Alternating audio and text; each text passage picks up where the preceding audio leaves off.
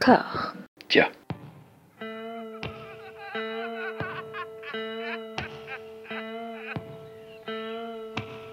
And now for something completely different. Would you like to talk about the meaning of life, darling?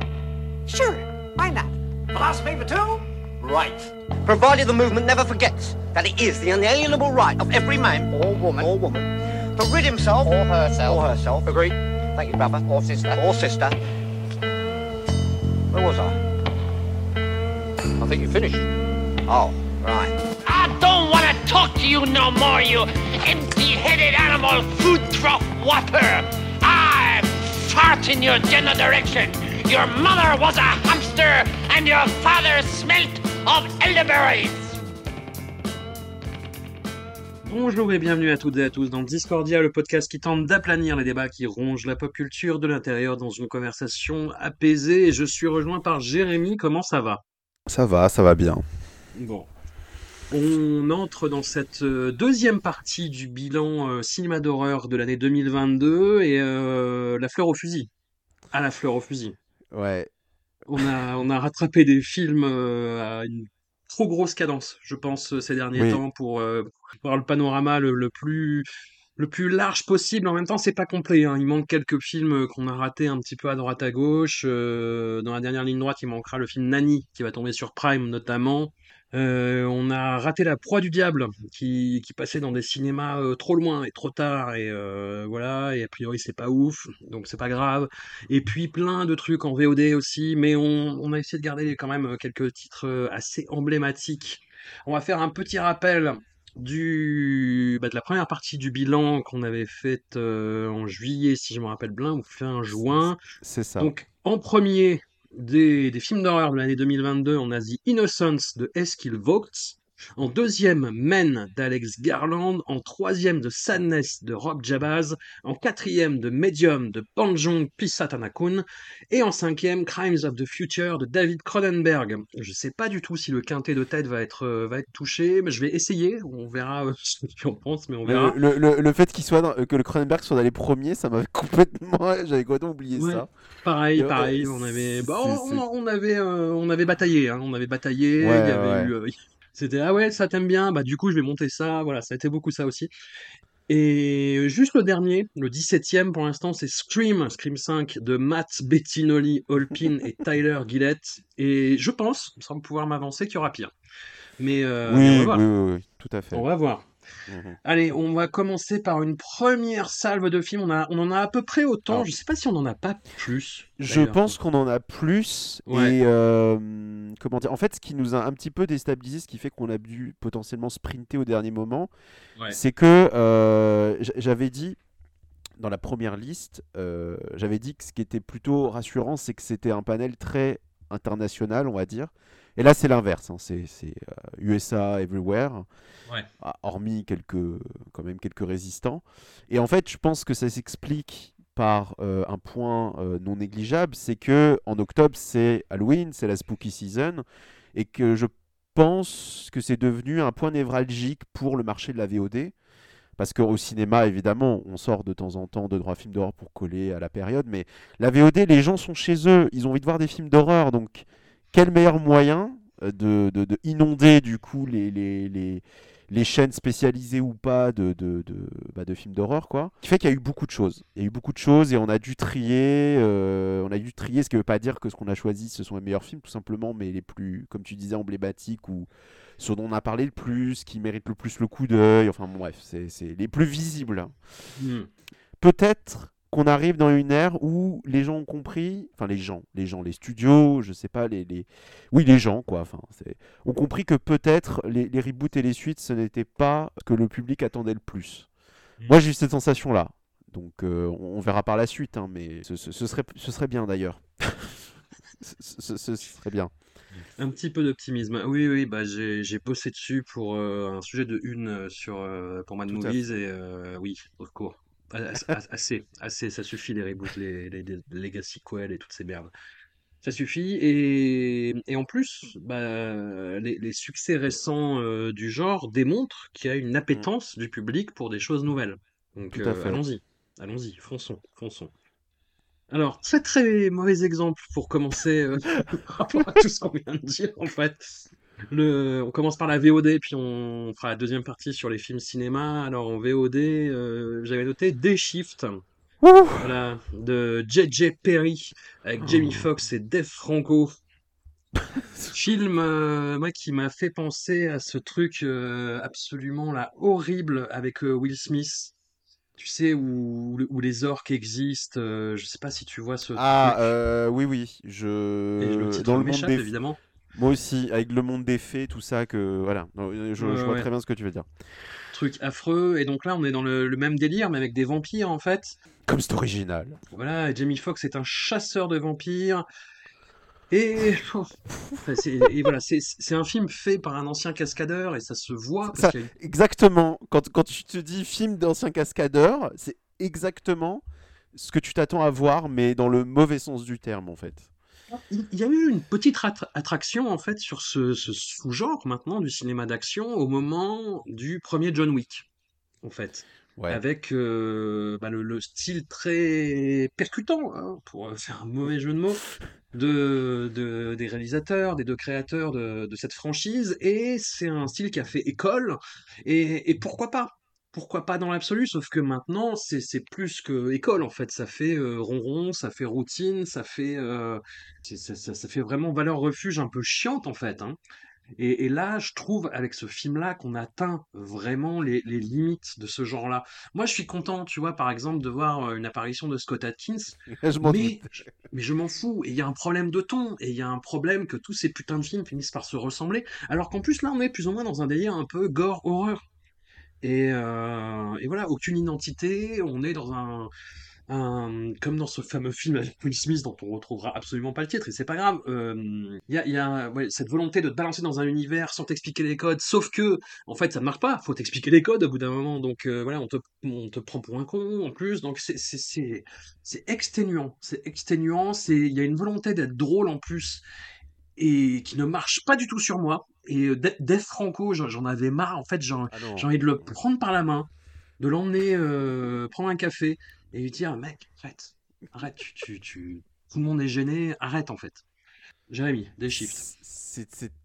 C'était très très dur, hein, mais, mais vraiment. euh, Je, je disais que quand on imagine un film d'ancien cascadeur, c'est ce qu'on a, mais en fait, ce qui est ouf, c'est qu'on dirait euh, un film qui a été pensé comme si on était en 1992. Ouais. C'est-à-dire que euh, le, le- le- il y, a des- il y a des drops dans le film, il y a des clichés, il y a des trucs. Je me suis dit, mais, mais la, la poursuite, poursuite, euh, la, voiture moto, le, le mec avec sa femme divorcée, la fille, qui évidemment sont prises en otage, sinon c'est pas drôle. Le côté Mm. buddy movie, périmé, enfin j'étais genre, mais incroyable. De, de, de... Alors, euh, ce, qui- ce qui est sidérant, c'est que le, le film vraiment se donne même pas la peine d'être fun. C'est pas fun du tout. C'est très laid. Les, les scènes, la photo en scène d'extérieur, je crois que c'est une des choses les plus laides que j'ai vues cette année. Mm. On dirait qu'on a pissé sur Los Angeles. Ouais, mais toujours avec ces lumières cramées, Voilà. en fait, typiques du numérique. Ah, C'est-à-dire, tu parles de c'est ça. 1992, je te trouve gentil. Parce qu'en Oui. 1992, il y avait un savoir-faire en termes de, de mise en Alors, scène j'ai pas dit- pas là, en fait. J'ai pas dit esthétiquement, ça me rappelle 92. J'ai dit, Oui, tu oui, sais, dans les, dans les... Vrai. Esthétiquement, oui, euh, en 92, je pense que ça ressemblait à peu près à quelque chose. Et euh, mais même dès la première scène où il se bat avec cette vieille vampire, c'est et oui, je te fous vampire Carpenter, je te mets du du, euh, du Evil Dead et tout, mais ça ne ça ne fonctionne pas. Et putain, c'est long, ça dure 1h50. Dave Mhm. Franco, non, juste vraiment non. Euh, ne- comme tu dis, voilà, il faut, il faut, il faut, ni, ni son frère, hein, ni lui, les deux là, c'est hop, c'est pas possible euh, d'une telle fratrie. Et euh, ouais, c'est, c'est, c'est, c'est dur, c'est, c'est très très dur. Et de toute façon, le film est passé inaperçu, donc euh, on va pas pleurer hein, quoi là-dessus. Moi, il y a le seul moment où je me suis réveillé, c'est parce qu'il y avait euh, Scott Adkins et- son pote. Mais je pense que c'était pour des raisons hormonales, donc euh, je vais pas m'étaler là-dessus. Mais même lui, hein, le Ah. pauvre, il est, il est totalement sous-employé. Enfin, en fait, on les voit juste deux secondes, des fourrés. Enfin, pff, non, c'est, c'est... Ouais, puis il fait son accent euh, slave indéfini, moi, que j'adore. Donc... Mais alors qu'un film avec Scott Adkins qui tue des vampires, pourquoi pas? Mais oui. Mais, mais, mais là, non. Voilà. Donc, euh, d'ailleurs, je, je sais plus quand le film a été. Non, je pense que ça a été euh, balancé beaucoup plus tôt parce que, comme on le sait, Netflix a tendance à glisser quelques films d'horreur dans leur catalogue au mois d'Halloween. En général, les films passent inaperçus. Mais on va, on va y revenir. Mais je pense pas qu'ils faisaient partie du pack, comme euh, qu'on peut dire. Et alors, tu vois, moi, je le mettrais direct, parce qu'on a arrêté d'en parler. En dernier? En dernier. Oui, oui, oui. oui. Allez Allez, franchement, on peut, on peut y aller, ça y a pas de problème. Allez, Day Shift de DJ Perry. Au revoir. Le film dont on parlait tout à l'heure de Will Smith avec les orques et les fées, machin, c'est Bright, Ok. de David Ayer, euh, pas scénarisé aventuré. par le très interdit lui aussi euh, Max Landis. Voilà. Oh là là. Ouais, non. Va falloir faire un audit sur Netflix un jour, un jour ou l'autre. C'est ça. Et alors, et voilà, je me contredis direct. Ah oui, continuons avec Netflix. Eh bah écoute, je- on va peut-être en discuter, mais euh, pour le coup, j'ai été très agréablement surpris par le film suivant, qui a été rebaptisé en français L'abîme de l'enfer, Hell Hall en anglais et pour le titre polonais Ostatnia Wiczielza, je prononce sûrement très mal, de, Bartosz M. Kowalski. Alors, film a priori c'est balisé sur euh, l'histoire de, de, monastères euh, maudits, chelous, où il se passe des trucs pas nets, et où un flic euh, va aller enquêter. Et film qui pue la grisaille, qui pue la mort par tous les pores de sa peau, mais qui m'a surpris par l'ambiance, par la mise en scène, par les acteurs, et par une fin à laquelle je ne m'attendais absolument pas, et je dirais pas que ça m'a accueilli, mais ça m'a sidéré, vraiment. Et j'ai été voilà, très agréablement surpris par ce film que je ne vais pas non plus survendre Ouais. outre mesure, parce que c'est quand même pas grand-chose et je le sais. Mais bonne surprise, qu'en a-t-il été de ton côté, Jérémy? Et bah c'est exactement la même chose. D'ailleurs, c'est toi qui m'as. Enfin, moi j'ai vu le film passer sur Netflix et je m'étais dit oh peut-être que je le verrai plus tard. Mais euh, il faut savoir que le mec qui a fait ça, c'est celui qui a fait le diptyque. Euh, ah putain, avec ce nom à rallonge là. Euh, nobody, Woods ou, euh, nobody, euh, Sleep in the Wood Tonight, que j'ai pas Ouais. vu personnellement, mais qui n'avait pas. Qui est nul. euh, qui est nul. Ok, De- bon, bon, au moins Mm. c'est c'est- c'est clair. D'autant plus et moi j'avais vraiment la flemme de le voir parce que, je, comme je l'ai dit ici, je ne suis pas très fan des exorcismes flics. C'est, Ouais. ça m'ennuie profondément. Et là je me suis dit, bon, allez, putain, un prêtre dans un couvent. Et euh, premier constat, visuellement, ça se défend. Alors c'est gris, certes, mais euh, c'est, Ouais. du, beau gris quand même. Euh, belle ambiance gothique. Et puis il y a un moment donné, je me suis dit, tiens, le film va pas du tout là où, où je m'imagine. Et alors, c'est pareil que toi. Je, je, je, je- suis, il faut pas tomber dans la tentation de le survendre. Ce, ce n'est pas, c'est réalisé sans génie. Il n'y a pas de, de, de- il y a- Mais c'est pas la fin. il y a- Mais la fin, c'est vrai, est très réussie. En fait, le film est surprenant. C'est surtout ça, en fait, qui, qui, qui, le sauve, en fait, du, du, marasme habituel. Il est surprenant. Et puis, il y a du, ouais, il y a du, comment dire, du, gothic porn euh, très, euh, très honnête, euh, sans dire que ça décroche la mâchoire. Et pour un film d'horreur polonais, qui, qui n'est pas le truc qu'on croise le plus souvent, et ben c'est vraiment pas mal du tout. Vraiment, euh, c'est, faut y aller en se disant, voilà, c'est pas le film du siècle, mais je, je trouve que le film, en fait, ce qui lui manque, c'est tout simplement bah, un bon enfin un bon réalisateur. Euh, c'est-à-dire que le film a du mal, à, il, il- c'est pas assez viscéral, c'est pas assez cauchemardesque, on n'est pas, euh, ça, on, on regarde limite ça d'un œil un peu distrait, mais euh, voilà, franchement, rien que le fait d'avoir été surpris et un peu manipulé, et, euh, et la fin, en effet, vaut le détour. Franchement, euh, C'est chiant, on peut pas en parler. Mais, mais non. Ouais, le, le- j'ai trouvé Max été une bonne heure à démarrer, quand même, même si ça te maintenait l'intérêt. Oh, je dirais plus- des- je des dirais scènes de dynamique entre prêtres en plus qui sont un peu étranges, et euh, tu te dis, mais putain, mais qu'est-ce qui- se passe en fait? Où, où est-on? Que se passe-t-il? Mais une fois que c'est lancé, putain, c'est. euh, Plus de, plus de Monk PlayStation, par contre. Oui, S'il vous plaît.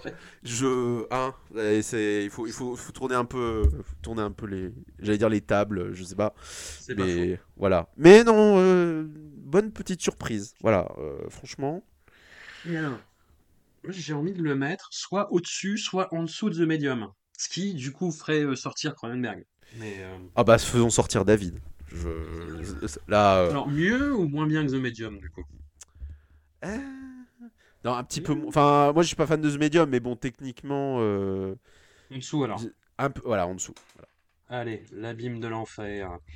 En cinquième position, on arrive à une autre surprise. Point d'interrogation. Oui, point d'interrogation, oui. Parce que je, je ne sais toujours pas quoi penser de ce film. Euh, film américain pour le coup, Résurrection de Andrew Simmons avec euh, Rebecca Hall qui commence à se faire une belle carrière dans le cinéma d'angoisse et, euh, de femmes euh, dans l'entre-deux, on va dire, et de Tim Ross qui, vient faire oublier quelques casseroles avec une composition qui, ma foi, est assez convaincante et assez flippante et assez, oh, on, vient, on a quand même bien envie de le baffer, salopard. Donc Rebecca Hall interprète une jeune femme, Margaret, qui vit seule avec sa fille et qui croise la route de son ex toxique, joué par Tim Ross, et qui commence à le voir un petit peu partout où elle va et qui commence à très mal le vivre. Et il ne faut pas en dire plus, Non. parce que le pas. film est très étonnant, surprenant, même, et ça va être matière à débat, j'ai l'impression qu'il ne sait même pas lui-même de quoi il parle. Non, mais on est, on est d'accord, je, je suis pas devenu fou. Bah, en- pour être, pour être très franc, moi, moi, le film, je l'ai vu pour une, pour une petite raison. Enfin, une petite raison. Il y a eu une espèce de mini buzz en festival. Et alors, Ouais. je l'ai retrouvé, je, je- je- je vais le lire. Sur le, le film est passé par, euh, entre autres, Fantasia. Le film est vendu dans le. Comment on appelle ça le, Pas le catalogue, mais enfin, tu m'as compris, le guide. Et des projections. Et quand même, le, le, le, le- le film est vendu comme ça, c'est-à-dire qu'il y a tout un texte. Et la fin, c'est. Même si vous pouvez supporter l'intensité qui ne cesse d'augmenter, vous ne serez pas préparé à ce qui se produit lorsque Résurrection explose finalement. Donc, euh, Ouais. à, la, à la définition survendre un film, je pense qu'on est là. Euh, évidemment, moi je voulais voir ça, évidemment. Je me suis dit, putain, euh, qu'est-ce qu'est-ce que c'est que ce truc?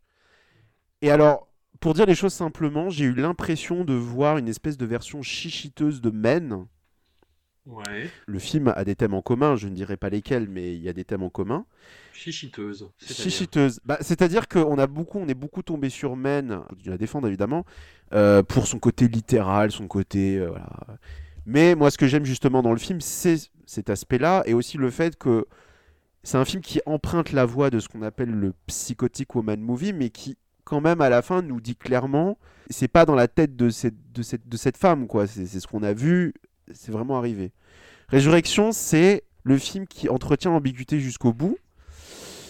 Et Rebecca, cette chère Rebecca Oldegard, elle a quand même. Alors, la scène du plan séquence, elle est incroyable, même si j'ai l'impression Oui. que ça devient quand même un drop assez récurrent actuellement. Voilà.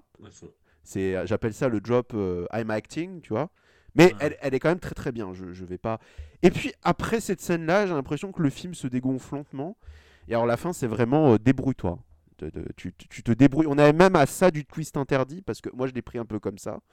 Ouais. Et je suis, comme tu dis, je ne suis même pas sûr de ce que veut dire le film. Et je crois que je m'en fous. Parce que, euh, bah, finalement, euh, enfin, je veux dire, c'est. C'est c'est Men, t'arrives à la fin de Men, tu disais putain, qu'est-ce que je viens de voir En bien ou en mal, qu'importe. Là, tu te dis qu'est-ce que je viens de voir? Mais. Mais vraiment, tu as vraiment envie de poser la question au réalisateur, lui dire mais qu'est-ce que qu'est-ce qui, qu'est-ce qui vient de se passer là en fait?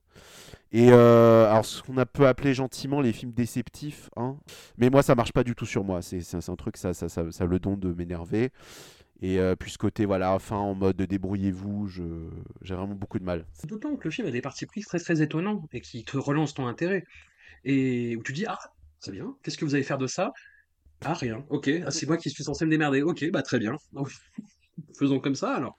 Mais c'est, c'est- et ça m'énerve, et ça m'énerve, et d'autant qu'en C'est bien réalisé, c'est ça qui est C'est dommage. très bien réalisé, c'est très bien réalisé, c'est très bien joué, mais voilà, qu'est- qu'est- qu'est-ce que ça dit et pourquoi et comment et hum, moi c'est un en plus ça on prend un trope des, des films de psychotic woman euh, movie qui m'énerve, c'est on a un personnage qui agit à peu, enfin comment dire, qui, qui est à fleur de peau mais c'est normal parce qu'elle vit des choses stressantes et tout le monde la regarde en mode mais qu'est-ce que tu fais ma pauvre quoi?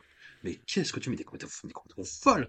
Et, et ça ça m'énerve. Ça ça m'énerve parce que c'est c'est c'est c'est un procédé narratif facile, tarte à la crème, et qui est censé te provoquer l'angoisse euh, artificiellement, en fait. Ouais. Et le film fait ça, le film fait ça à fond, en fait. C'est pour ça que j'ai de plus en plus de mal avec euh, bah, ce qu'on appelle justement le psychotic one man movie. Et c'est pour ça aussi que j'aime beaucoup Men, parce que ça échappait Ouais. complètement à ce- cette grille de lecture-là. euh. Moi, j'appelle ça le je ne suis pas folle, vous savez. Oui. Ça me fatigue. Vraiment, ça me fatigue. Je, je... Vraiment Putain, beaucoup de mal vu un cet après-midi avec Emma Roberts pour le boulot. Ben, c'était, c'était ça, mais en pire. Vraiment. Oui, mais au moins, il y a Emma Roberts, ça doit être trop drôle. Enfin, drôle euh, malgré, malgré lui. Ouais. Mais voilà, Résurrection, ben malheureusement, euh, ça donne pas envie de. Mais c'est bien de- réalisé. C'est bien réalisé. C'est le genre de, de- de film, en fait, t'as envie de dire bon, allez, montre-moi ce que tu vas faire pour la suite. Rebecca, elle, elle a pas à s'inquiéter, on sait très bien ce qu'elle vaut. Euh, Même si je devrais, on devrait s'inquiéter quand même d'aligner autant de rôles de, de, de- de femmes seules et névrosées. Vraiment, point d'interrogation, The Movie, quoi. C'est c'est- Ouais. que, dire? Que- Quoi faire? J'ai envie de le mettre au-dessus de Sensor, qui est un autre film de Psychotic Woman, et juste en dessous de Ego, entre Ego et Bull. Euh, oui, oui, ça me va. Oui, je trouve ça quand même un peu mieux que Sensor, euh, ne serait-ce que pour la, ne serait- ne serait-ce que pour Rebecca. Alors, on arrive euh, bah, à... Ouais, est-ce que c'est vraiment un Psychotic Woman? C'est psy- Psychotic... euh, Non, moi je l'ai, moi je l'ai pas pris comme ça, mais Non, non, non, on- non. non, non, c'est de la folk horror. Voilà. ne- Ouais, ne c'est de la folk pas- horror. Et, et en plus, assez, assez intéressante, mais c'est très... euh, Mm, mm. euh, j'ai employé... euh, je m'excuse auprès de Doumé qui déteste qu'on emploie des, des anglicismes, mais c'est très slow burn, c'est très euh, brûlure lente. voilà. Alors, fi- film néerlandais, en plus, le folk, le- la folklore néerlandaise, on en, on en voit peu, finalement. Donc, euh, très bien. Moloch, euh, qui s'appelle comment en français? Ça, Qui s'appelle Sac- Sacrifice. Sacrifice. Voilà. Qui met la moitié du film à démarrer, hein, quand même. On est sur une, vraiment une construction d'ambiance dans une euh, ruralité néerlandaise qui ressemble, finalement, avec tout le respect dû euh, aux, Pays-Bas, à toutes les, ruralités euh, européennes. hein. Finalement, ça pourrait être en Belgique, au Luxembourg ou en Allemagne. Mais on a euh, voilà, une mère de famille euh, qui se, fait agresser euh, de, façon étrange chez elle. Et en même temps, il y a des, cadavres qui sont retrouvés. Et tout ça serait lié par une espèce de malédiction qui se perpétuerait de génération en génération. Bon, je, reste flou et un peu évasif à, Essian. J'étais. euh, alors, moi, c'est- un peu l'inverse de Résurrection, c'est-à-dire que Résurrection, la première heure m'a passionné et la deuxième, je voyais le truc se dégonfler au fur et à mesure jusqu'au point d'interrogation. Et là, la montée, je la trouve plutôt bien menée. C'est extrêmement bien réalisé, la photo est, euh, magnifique, les actrices sont super, le- les acteurs aussi d'ailleurs. Et, et la deuxième partie m'a rattrapé un petit peu l'ambiance. Voilà. Après, je dirais pas que c'est un film inoubliable euh, ou quoi, mais intéressant. Sans dire que c'était intéressant. Euh, c'est, je suis ennuyé parce que c'est, le genre de film. Là aussi, je vais sortir un, anglicisme. C'est, c'est, well packaged. C'est-à-dire que c'est, plutôt bien réalisé, c'est bien, c'est bien photographié, c'est bien. Tout, tout, tout, tout est là.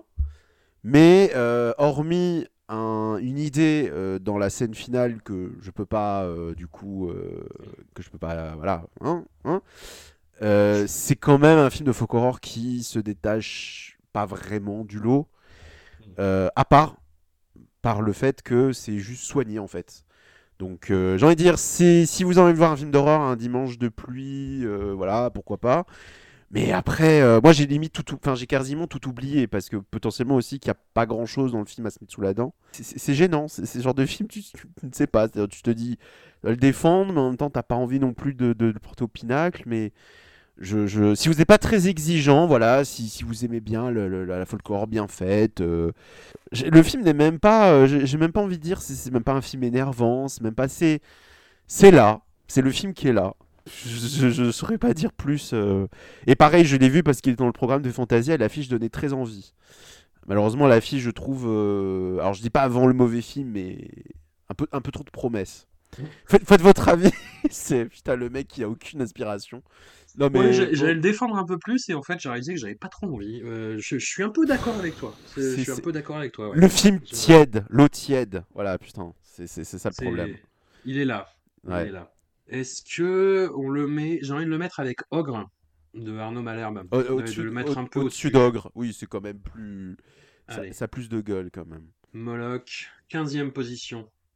Bon, bah c'est bien, on avance, on avance, on avance, on fait de l'abattage. Alors, ah, un film, film, euh, ah là là, film, non, pas compliqué du tout en plus. C'est ça le truc, c'est Ah oui, c'est plutôt ça l'inverse, oui. Là pour le coup. Non, euh, mais compliqué parce que c'est Run, Sweetheart Run, film, euh, film américain, euh, film bah, qui rejoint un petit peu le, bah, c'est le wagon de queue de toute cette vague de films qui était euh, point, en plus très MeToo pour le coup, de femmes chassées par des hommes et qui se retournent et qui deviennent chasseresses et les hommes deviennent les, les proies. Et c'est un film qui a bien, qui s'est pris MeToo dans la gueule et qui ah, il s'est dit ah faut, faut, faut que le féminisme ressorte, faut que ce soit plus évident parce que c'est pas c'est pas trop, pas trop clair, apparemment, et c'est ça qui m'a saoulé. C'est un film qui n'a pas besoin de ça. C'est un film qui est, je pense, limpide dans ses intentions et qui n'a pas besoin d'être surligné, en fait. Et qui est, ce qui est d'autant plus dommage, c'est que c'est un film qui est, je, enfin après on peut en débattre, hein, mais que je trouve très bien réalisé, et très bien photographié, et très bien monté. Mais le scénario est couillon et trop littéral, et à la fin, j'avais envie de dire, mais putain, mais arrêtez de m'expliquer le film, je l'ai compris il y a une heure en fait. Et, et ça m'énervait. Et toi, en plus, t'as un problème avec l'antagoniste. Le- Ah, non mais c'est bien parce qu'on est d'accord, je croyais qu'il y avait une discorde sur le film, mais en fait pas du tout. Euh, alors, c'est pas que j'ai un problème, c'est que c'est ce qu'on peut appeler un, un- un- je sais pas, un miscast ou un. Comment on dit quand c'est limite trop bien casté pour son propre bien? C'est-à-dire que le, le deuxième synopsis du film, c'est une euh, jeune femme, euh, mère euh, célibataire, qui a un rendez-vous professionnel. Ça tombe bien, le mec est une espèce d'incarnation absolue du prince charmant. Et les choses ne vont pas se passer comme prévu. Et le film se transforme en une espèce d'after hours euh, horrifique. Et c'est une belle promesse. Le mec est incarné par Phil Westbeck, qui est connu, je pense, par beaucoup de monde pour jouer énormément de salopards. C'est un très beau mec, mais qui a une tête de salopard, donc on le prend pour jouer des salopards, c'est logique. Sauf que le film commence un peu comme Fresh, c'est-à-dire qu'on te fait croire à une espèce de rom-com. Sauf que Fresh, ça fonctionnait parce que Sébastien Stan a un côté euh, vraiment, euh, le, le- le- c'est l'agneau, quoi. C'est c'est le. C'est, on lui donne le bon Dieu sans confession, et puis Westbeck, ça ne marche absolument pas. C'est-à-dire que tu te dis, ce mec-là, il, il va t'égorger. Euh, voilà. Mais la scène, la scène inaugurale, que je ne spoilerai pas, est plutôt, plutôt bien faite. Mais alors après, moi j'ai trouvé, moi j'ai pas attendu une heure pour trouver que le film se dégonfle et je trouve qu'en termes de rythme, ça va pas du tout. C'est un film qui est censé filer droit et, et ça freine, ça prend des accélérations, ça revient en arrière et ça te rajoute des personnages et très bien photographié si on est d'accord là-dessus. Euh, moi, l'argument fantastique m'a plombé. J'avais vraiment pas envie de, de ça. Ouais, putain, il y a ça, ouais. Voilà. Et comme tu le dis aussi, c'est euh, le film, c'est littéralement un panneau lumineux au-dessus de la tête. Regardez, je, je, je voilà. euh, Eh, je suis woke, hein, je vous jure. Je vous jure. Regarde, regardez Et- comme je suis woke. comme je le dis très souvent, c'est pas tant le problème que ça le soit, c'est comme avec tout d'ailleurs, c'est la manière dont on, emploie en fait les messages. Là, c'est euh, enfin tout, tout le délire avec la sororité à la fin. Enfin, c'est et le film fait euh, 1h40, 1h50, c'est pareil. Alors ça, je vais revenir là-dessus après, mais hum, c'est un film qui aurait dû filer droit, qui aurait dû être. Alors pour citer un film que je n'aime pas beaucoup, mais que toi tu adores et qui pour moi euh, marche beaucoup mieux que celui-là, c'est euh, Hun- Hunted, Hunter, Hunted. Ouais, c'est le Vincent Parodot Tout à fait. Ouais, ouais. Voilà. Hunted, ouais. Qui, pour le coup, c'est un peu l'antithèse. Ouais. Donc, euh, sur la même idée, hein, une femme poursuivie, euh, voilà, avec aussi un message féministe, mais euh, voilà, sauf que ça, ça fonctionnait mieux. Et là, on peut pas prétendre que c'est nul, mais, mais c'est- c'est quand même pas très bon, quoi. C'est et c'est dommage. Et puis j'ai la sensation que c'est ce que tu faisais référence, c'est que le film a eu un gros retard et je crois qu'il y a eu des reshoots, c'est ça? Parce que le film, le film date de 2020, il était passé par Sundance. Bon, tu, tu, tu as envie de dire, bah tu peux courir, quoi. C'est dommage, dommage, dommage. Mais c'est pas honteux, bon, c'est. Mais c'est pas. Mais ap- après, moi, je précise, hein, au, au cas où euh, des auditeurs euh, tomberaient Oui. de nulle part et découvriraient Discordia avec cet épisode, je suis une pure gauchiasse euh, wokiste, euh, droit de l'homiste de ses morts. Hein. Mais, mais là, je trouve justement que ce genre de production est complètement contre-productive, en fait. Ça. Tellement c'est transparent et tellement ça semble opportuniste et vouloir manger à ce râtelier-là, euh, absolument, en fait. Et, et oui, et la fin, ce n'est que de l'explication dans ce sens-là, et où tu as envie de dire, non mais c'est bon, quoi, en fait, ça, ça va, ça suffit. Ça suffit. Et effectivement, l'argument fantastique est complètement pété en plus. hein. Enfin, Complètement, ouais. Bref. Euh, bon. Et bah j'ai pas envie de le, de le flinguer pour autant, mais Il y a pire, il y a euh, largement pire. C'est- et je peux le mettre que euh, juste au-dessus de Scream et en dessous de The Power quoi. Au-dessus de, ça. au-dessous de Power. Très En dessous de largement. Power, Ah oui, et oui, au-dessus oui. de Scream, ouais. Ah, Ouais, parce que The Power, c'était un peu le même problème, mais en plus, c'était chiant et pas très intéressant. Là, il y a des trucs quand même dont je me souviendrai. C'est- Et c'est- tu le mets au-dessus, d'accord. Oui, oui, oui, oui, quand même. Soy- Alors, soyons. Est-ce qu'on le met au-dessus de Abuela? Euh, Oui, C'est ça le truc de faire des listes, c'est que ça n'a pas de sens en fait. Ouais, non, donc- ça n'a pas de sens. Mais oui, mais en même temps, moi, tu connais euh, mon avis sur Abuela, donc ça ne va Oui, pas voilà. m'aider. Mais pff, oui, je préfère à la rigueur, oui. Je... Ça marche. ne serait-ce que pour euh, cette scène d'intro, je voilà. Ouais. Bon, on en arrive à un autre film euh, problème. C'est pas tout à fait le même type de problème, quoique. Quoique, c'est un film qui est très plombé par son écriture aussi, je trouve, qui surligne beaucoup ses intentions. C'est Uma de Iris euh, Kashim, avec, Ah, mais c'est j'ai des intentions movie. hein. Je... oui, avec la reine Sandra Oh, qui est une super actrice. Bah oui, on, on l'adore. super actrice et qui a un rôle, j'allais dire en or, qui a un rôle en bronze et qui en fait un peu ce qu'elle peut et ce qu'elle peut, c'est pas grand chose par rapport à la matière, elle a rien à bouffer quoi.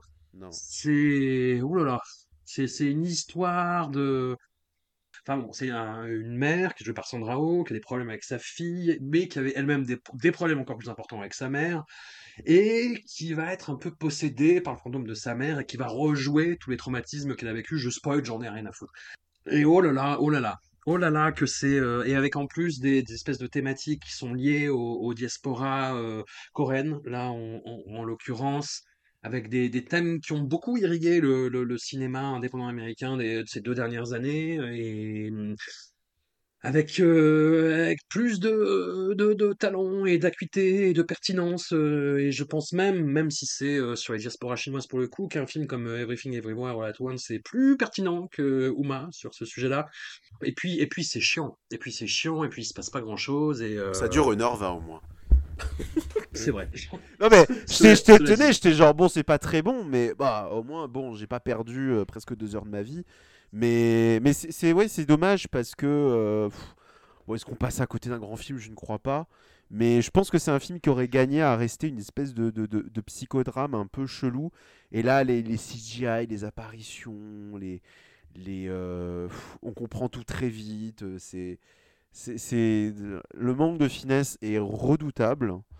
Et, euh, et Sandra Oh, elle a beau gesticuler, malheureusement, bah, même le, c'est dommage parce que même le film a une espèce de configuration comme ça. C'est cette, cette femme qui a voulu faire sa vie euh, loin de son, pays natal avec, ses, avec sa fille. Elle se retrouve dans l'Amérique profonde à, cultiver, à faire des, des, des, ruches avec des abeilles. Enfin, c'est le, le, le- ça nous sort quand même d'un truc quand même un peu, un peu habituel, mais pour finalement euh, aborder son sujet avec une, une mollesse et un manque euh, d'inspiration totale. Enfin, c'est, c'est, c'est dommage. Voilà.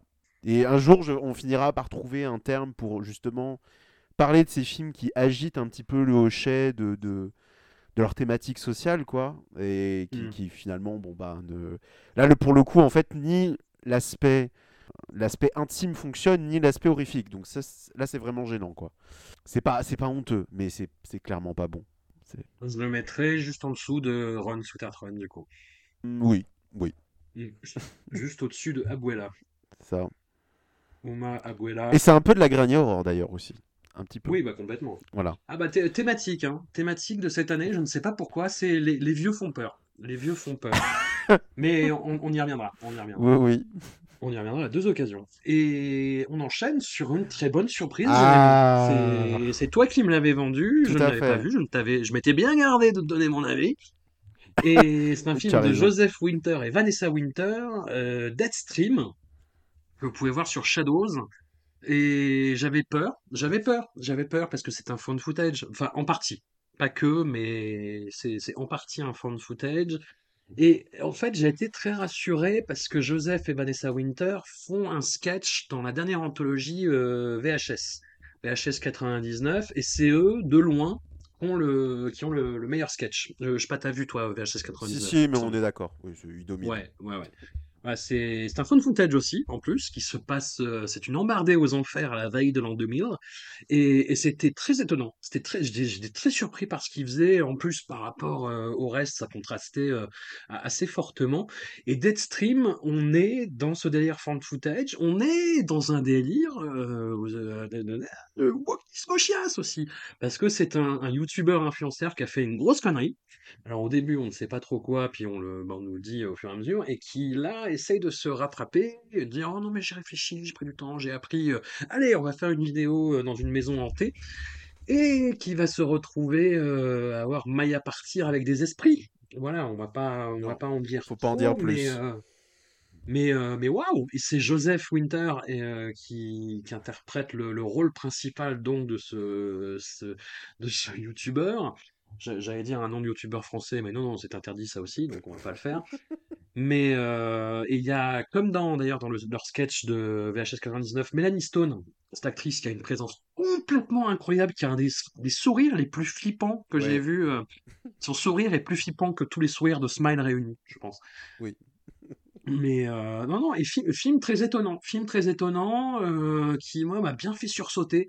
C'est le, le genre de truc que je commence à regarder au taf quand je suis tout seul, euh, donc du coup euh, de nuit. Dans- Quelle bonne dans- dans- idée. en plus avec des vitres qui donnent sur l'extérieur où tu ne vois pas trop ce qui se passe si ce n'est qu'il fait nuit et qu'il y a des ombres qui bougent de temps en temps. Et je me dis, et je, re- le- je lance le film et au bout de 20 minutes je dis ah putain, mauvaise idée, mauvaise idée. Et ça parce que ça m'a fait stresser. Ça m'a fait Le- stresser. il faut le dire, hein, le, le film fait peur. C'est d'ailleurs une de ses plus grandes réussites. euh. Après c'est pas le C'est 2001 de l'horreur pas. non plus, tu, mais tu- c'est tu dors- c'est pas tu dors pas la nuit, mais ça fait quand même son, son, son petit, son petit effet, quoi. C'est inquiétant. Voilà. C'est inquiétant et avec justement cette impression bah, de ce qui est très très tangible et très bien retranscrite d'être dans un endroit isolé où personne ne peut venir t'aider si tu as un problème et euh, voilà ce qui est le, le cas de là où je bosse aussi d'ailleurs. J'ai un problème, je me démerde et donc très très, très belle mise en abîme et euh, mais avec euh, aussi des côtés marrants. Parce que l'acteur est très drôle et euh, Melanie Stone est assez drôle aussi, d'ailleurs son sourire euh, inquiétant.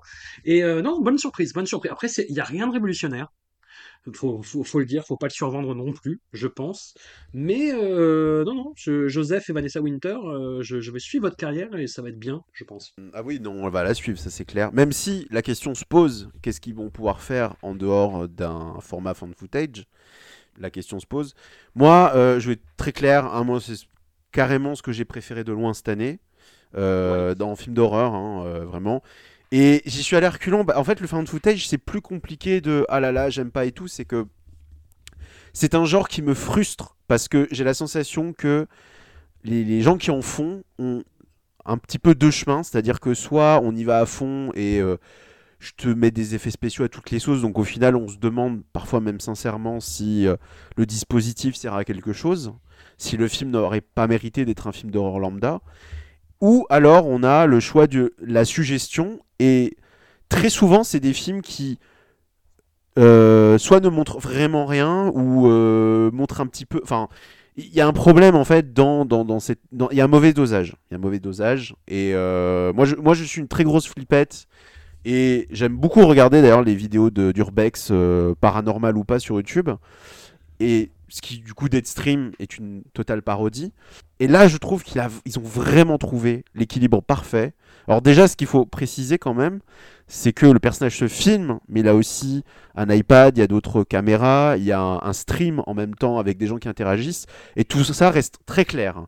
Ce qui n'est pas évident du tout.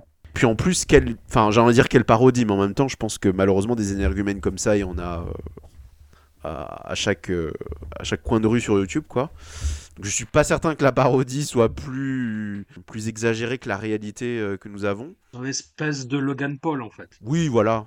Mais mixé avec du, du, du, du Jackass 2.0, euh, a fait une connerie à la Logan Paul. c'est ça. Et très très vite, on comprend que l'inspiration du film, ça va être Evil Dead 2. euh, ce qui pas pour me déplaire. Et... Mais quand même, il réussit à faire son petit truc. Mais, mais vraiment, ce dosage, réussit à faire rire et en même temps à faire peur. Ce qui n'est pas un truc que je trouve vraiment évident. Réussir à rendre son personnage euh, à la fois euh, méprisable et en même temps tolérable et en même temps drôle. Parce que ça aussi, hein, euh, prendre un personnage détestable en perso principal, c'est pas l'idée la plus, la plus facile du monde. Mais vraiment, je trouve que le film s'arrête jamais, il relance à chaque fois les cartes. Tu sens que le budget était minuscule, mais ils s'en sortent quand même malgré tout. Moi, j'ai j'ai trouvé que c'était un ride, mais genre vraiment, euh, j'ai. Sur le moment, c'est vrai que quand je l'ai- quand j'ai quand j'ai fini de le voir, quand j'ai repensé, je me suis dit oui, quand même, c'était vraiment bien, j'ai bien passé un moment. Et après coup, je me suis dit, mais en fait, ça fait longtemps que je m'étais pas autant amusé. En fait, c'est un film, peut-être, j'ai très peur que la seconde vision marche beaucoup moins bien. Mais en vrai, avec les souvenirs que j'ai, je me dis, alors ce serait pas la même chose, mais potentiellement, c'est le genre de film qu'il faut voir avec des gens en général. Il faut le revoir. euh. D'ailleurs, c'est dommage que celui-ci ait échappé à une exploitation ciné, parce que c'est, c'est, c'est- je pense que c'est un film qui aurait bien marché. euh, Enfin, c'est, un film qui est vrai, comme je disais, je disais le terme ride, mais il y a vraiment un petit côté euh, train fantôme qui fonctionne très très bien. Franchement, c'était moi ma meilleure surprise. Et, c'est, et je confirme pour le VHS 99 qui est super, enfin le- leur sketch qui est super parce que le reste est, est un peu moins bien. Et euh, bah d'ailleurs, VHS 99 confirme ça, c'est-à-dire qu'il y a des histoires, tu te dis, mais en fait, vous auriez pu faire ça sans fan footage. Quel, euh, quel intérêt, quoi. Et eux réussissent à attraper ça, à, à amener des, des visions bizarres, euh, avec le, un budget qu'on devine famélique, et c'est.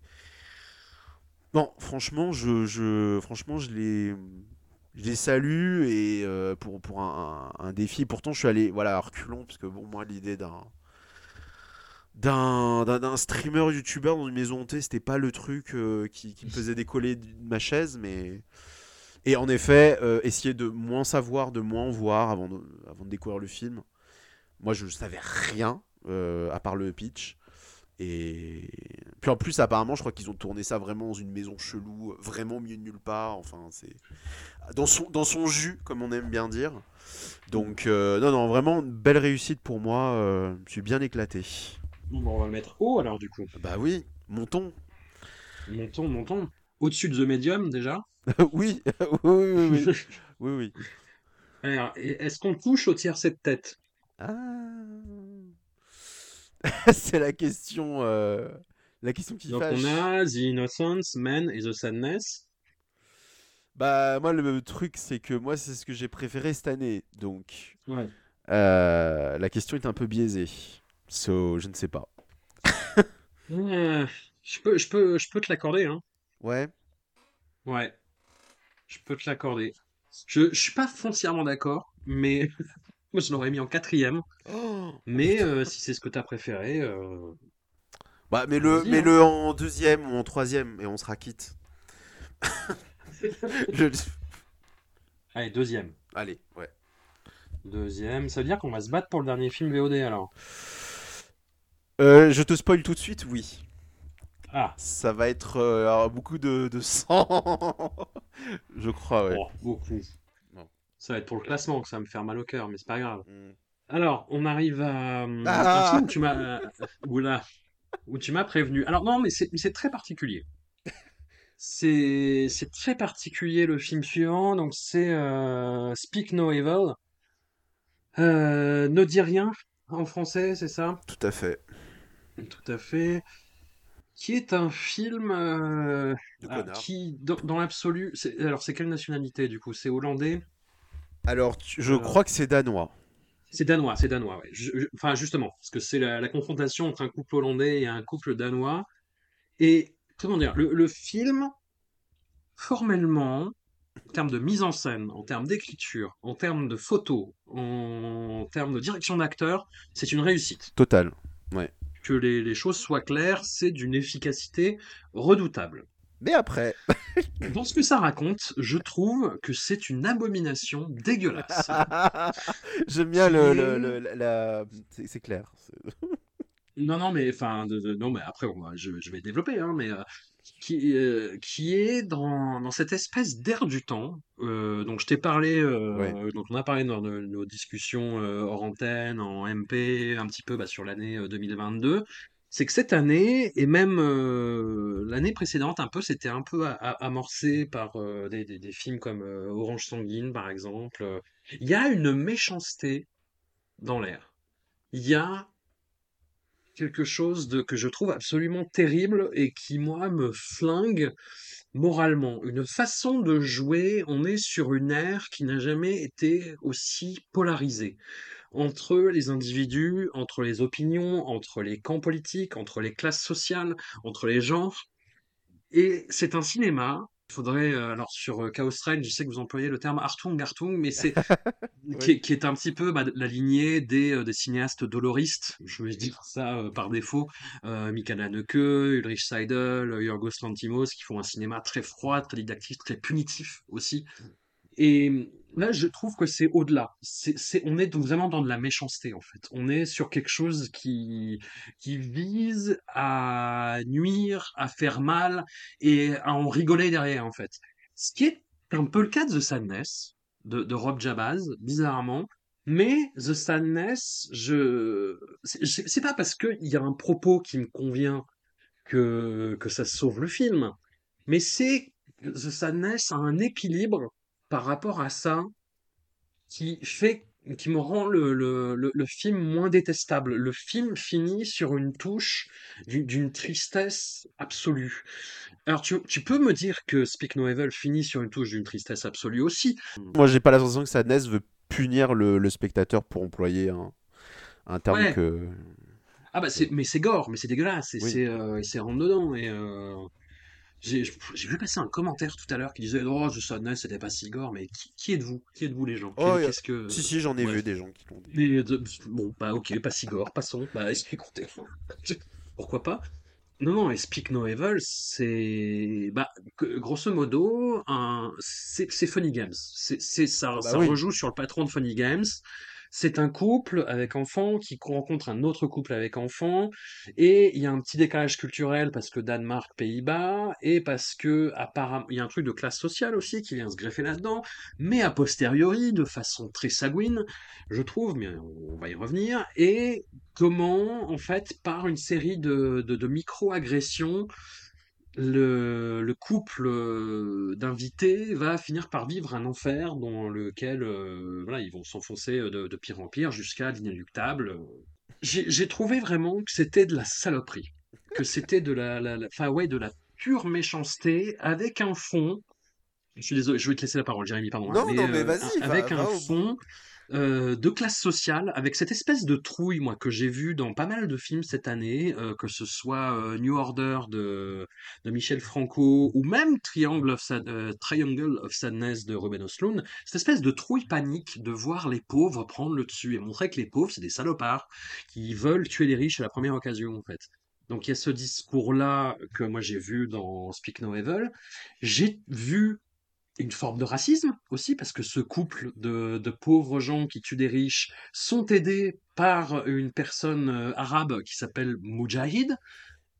Et je me fais, mais ok, ok, est-on sûr Pourquoi pas Bon, allons-y.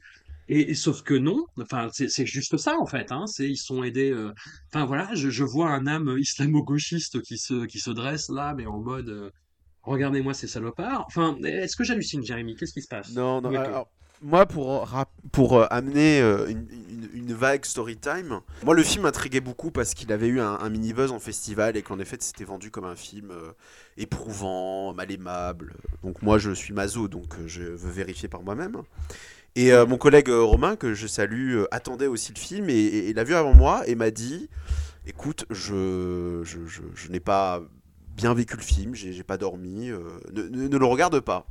Bah si, je vais le regarder, bah si, faut pas me dire ça, moi. Et j'ai compris en voyant le film, euh, c'est pour ça aussi que j'ai prévenu François, c'est clairement un film, si vous êtes parent, euh, ne, ne- en effet, ne le regardez pas, je pense. Mais Même si vous êtes en couple, hein, je pense. Tu vois oui, oui aussi, mais surtout, enfin moi je pense que, en ce qui concerne mon camarade, je pense que surtout cet aspect qu'il a vraiment flingué, et je peux comprendre. Moi je suis en dehors de tout ça, euh, j'ai trouvé quand même le film euh, éprouvant, hein. Le film est fait pour, pour l'être, et comme tu dis, il y a euh, un côté formel qui est tellement réussi, tu peux pas dire, tu peux pas balancer ça à la poubelle en disant bon ok c'est...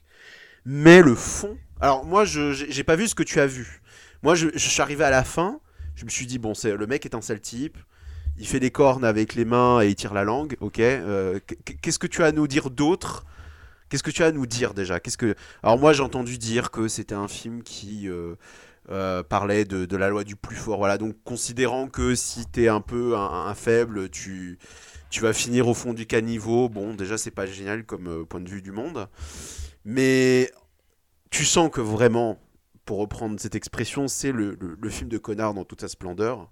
Et qui te laisse bien ambiguïté. En plus, vers la fin, là, ce qui le distingue de l'école Hartung Hartung, c'est que la fin, il y a une espèce d'emphase baroque sur la violence. Le film n'est pas. euh, alors, je, vais quand même mettre les points sur les i. Il n'y a pas de violence sexuelle, il n'y a pas de, de, de, de, choses. En plus, euh, sur des trucs un peu tendus, tu vois. Ah bon? Ouais, je me Enfin, suis non, mais non, mais non, mais t'as l'histoire que euh, elle trouve sa fille. euh, Ah oui, oui, oui. lui. Oui, enfin, mais, ce que je... mais c'est voilà. voilà. Oui, non, je vois ce que tu veux dire. Oui, non, mais il y a des trucs- ce que je veux dire, c'est que euh, c'est pas Serbian Movie, quoi. Je veux dire que, que- quand. Mais le, le voilà, il y a quand même une emphase baroque vers la fin qui m'a aussi dérangé où je me suis dit mais mais qu'est-ce qu'il qu'est-ce qu'il est en train de nous faire? Et qu'est-ce qu'il veut nous dire? Et comme tu dis, euh, malheureusement avec ta lecture, je ne peux plus voir autre chose maintenant. Même si Mais je, Moi, je pense que c'est ça. hein. et Enfin, mais Qu'est-ce qui, euh, qu'est-ce qui dit par contre qu'ils sont plus, plus démunis que les Néerlandais Parce que ça, j'ai pas le souvenir que, que, que c'est montré, mais peut-être que je suis naïf. Et... Non, ils le disent. Ah Oh Il le dit, je suis au chômage. euh, D'accord. enfin, je suis, tu sais, quand il lui dit, voilà, je, mais t'es médecin, quand elle se- sa femme se blesse, il dit, bah, t'es médecin. Mais non, non, je suis pas médecin, j'avais honte, je suis pauvre. Puis il lui fait payer, euh, tu vois, c'est ça aussi. Ouais, il lui fait payer le repas. Il lui fait payer le repas, et t'as cette réplique à la fin, mais qui est terrible. C'est, et qui est typique, typique, tu vois, de, du côté, euh, voilà, les pauvres sont des profiteurs.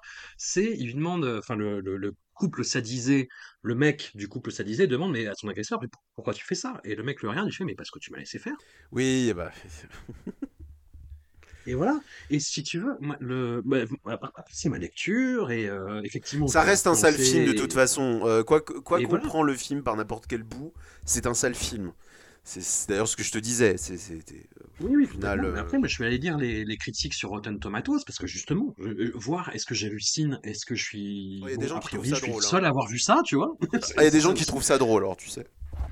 Oui, il y a des gens qui trouvent ça drôle. Il y a des gens qui disent euh, Oh là là, c'est comment les micro-agressions du quotidien nous rendent fous. Je fais Mais de quoi vous parlez? Et euh, il y, a des- il y a des gens qui disent Oui, et euh, il est d'ailleurs euh, aussi vachard avec un camp que l'autre. Mais elle ment pas quoi vous parlez encore une fois Tu vois Enfin. Et oui, oui, sur la, la politesse euh, scandinave, euh, machin, est-ce qu'elle ne va pas trop loin? Mais de quoi vous parlez, les gars?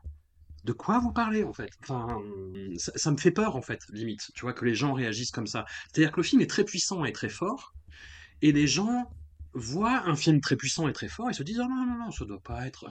Moi, j'y vois un truc nocif, vraiment. Ah mais clairement, oui. euh, Outre le fait qu'en plus, comme euh, tu citais Funny Games, pour moi clairement le mec s'est dit, je pense que c'est un mec qui d'ailleurs n'aime pas forcément le genre ou quoi que ce soit.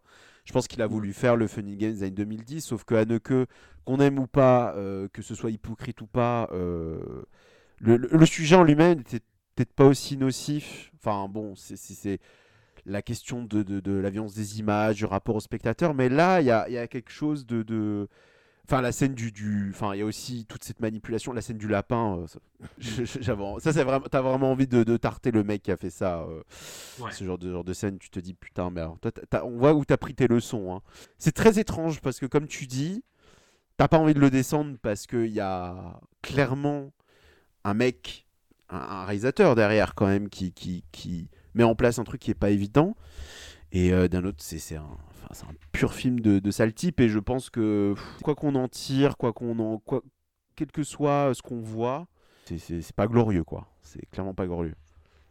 Ce qui fait que moi, pour classer, je suis très emmerdé. Oui, Parce que. euh, Euh, hors- hors mais- Tu vois, c'est ça, c'est ça qui est chiant avec cette année, euh, c'est que moi, mes trois pires films de l'année, c'est des films qui sont là-dedans, qui sont dans la méchanceté. Et, hum, et Speak No Evil m'emmerde parce que au moins, au moins New Order de Michel Franco est bête, tu vois. Et hum, Kashmir Files de Vivek Agnihotri, qui est le pire film de cette année, est un- en plus un film qui est mal fait, qui est, euh, qui est, qui est dégueulasse, qui est honteux, qui est une pure incitation à la Bah, haine. du coup, ça le met au-dessus. Et Voilà, que voilà, je, je, je me suis dit, allez, je, bah ouais, mais tu sais quoi, tu m'as fait voir Speak No Evil, j'aurais dû te faire voir Kashmir Files. Putain. J'étais point rendu, tu vois. Mais euh, non, mais je suis, je suis emmerdé. Je suis emmerdé parce que c'est, c'est objectivement un meilleur film que toute la moitié de. Bah, on peut trouver un- un- une place au milieu, peut-être. Mais, mais non, moi j'ai pas envie. j'ai pas envie. J'ai pas envie. Envie de le mettre 50ème sur 25, tu vois. Ah oui, Enfin, donc c'est chiant. compliqué. C'est très compliqué. Ouais. Euh, non, c'est chiant, c'est chiant. Euh, si on le classe en termes euh, esthétiques, c'est ça le truc aussi, c'est que c'est très bien fait, mais c'est juste Funny Games 2 en fait, quoi. C'est ça, tout à fait. Et moi, je le mettrais, euh, dans l'absolu, je le mettrais après l'abîme de l'enfer, tu vois, en septième, dans l'absolu, Ouais. dans l'absolu, vraiment. Ouais. Mais, avec mes jugements moraux de, de C'est merde. pour ça je te dis, je te euh, dis le milieu. Tu sais, ça- Ouais, la, milieu, la ouais. no-go zone, tu vois. c'est- Oui, oui. Euh, Écoute, laissons-le dans un coin pour l'instant. non, ça, non, ça, m'emmerde, ça m'emmerde, ça m'emmerde. euh, mais euh, non, non, en étant euh, objectif et honnête. euh, mais le film ne l'est pas, donc pourquoi l'être avec lui Tu vois? C'est. C'est un meilleur film que Black Phone. Ouais, enfin, je, je sais pas. Là, je sais pas quoi dire. Oui, mais je sais pas, tu vois, c'est ça qui est chiant, c'est chiant. euh. Black Phone qui disait Ah. aussi défends-toi, hein, parce que tu, tu vois que. Non, mais comme, comme je te dis, moi, moi dans l'absolu, j'ai j'ai envie de le mettre en cinquantième, tu vois quoi. euh. Ah là là. Donc là, je, le- je le mets, pour l'instant, tu vois, on est, on est à 25 films, je le mets en cinquantième. D'accord. Ça n'a pas de sens. Ça n'a pas de sens, non. Film qui, qui dépasse toutes les bornes. Voilà, Speak No Evil, 50e place. Bon, Bon, non, non, mais on, on verra, on en verra, euh, on verra. Ah bah, de- tiens, un, un autre film dégueulasse, ça te dit? ah bon? Ah bah. Je sais pas. Non, non, franchement, non, franchement, à côté de, de Speak No Evil, c'est soft, hein, mais... euh, Oui, c'est c'est même carrément, euh, c'est- carrément oubliable, même, j'ai envie de dire. Oui, oui, oui, tout Voilà. à fait. C'est... Alors, quand même, on le note, c'est le... l'allemand de l'étape. Tout à fait. Old People, qui est dans cette veine dont on parlait tout à l'heure, de la... Alors, Granny Horror, c'est Papy et Granny Horror, quoi. Il y, a- il y a une thématique cette année, je ne sais pas pourquoi. Il y a en ce moment un film espagnol qui passe au pif qui s'appelle The Elderly Viejos. Il y a euh, X de, de Ty West, on en reparlera tout à l'heure. C'est ah, les, les vieux font peur. Les, vieux ont, des corps décatis, euh, les vieux ne comprennent pas les nouvelles générations, euh, les vieux sont des boomers. Non, c'est pas trop, pas trop dit, mais c'est vraiment ce, côté-là euh, qui est un peu dans Abuela d'ailleurs de, Paco Plaza. Et All People, voilà. Tout, d'un coup, sans qu'on sache vraiment pourquoi, les personnes âgées se mettent à attaquer les plus jeunes, en l'occurrence les invités d'un mariage, et avec un côté aussi euh, sadique envers les jeunes, envers les enfants, euh, envers les parents, euh, envers la cellule familiale en général, voilà, pour essayer de relancer ton intérêt de façon euh, que j'ai trouvé assez pute. Voilà. Pour moi, mon intérêt, il était rapidement envolé euh, très très vite. hein. Ouais. Alors, le, le- le film fait partie justement de ce que je disais tout à l'heure, le, package Halloween de Netflix, avec Ouais, l'abîme de l'enfer et je, je ne sais plus quoi. Le début fait et Incantation. Le début fait à peu près illusion.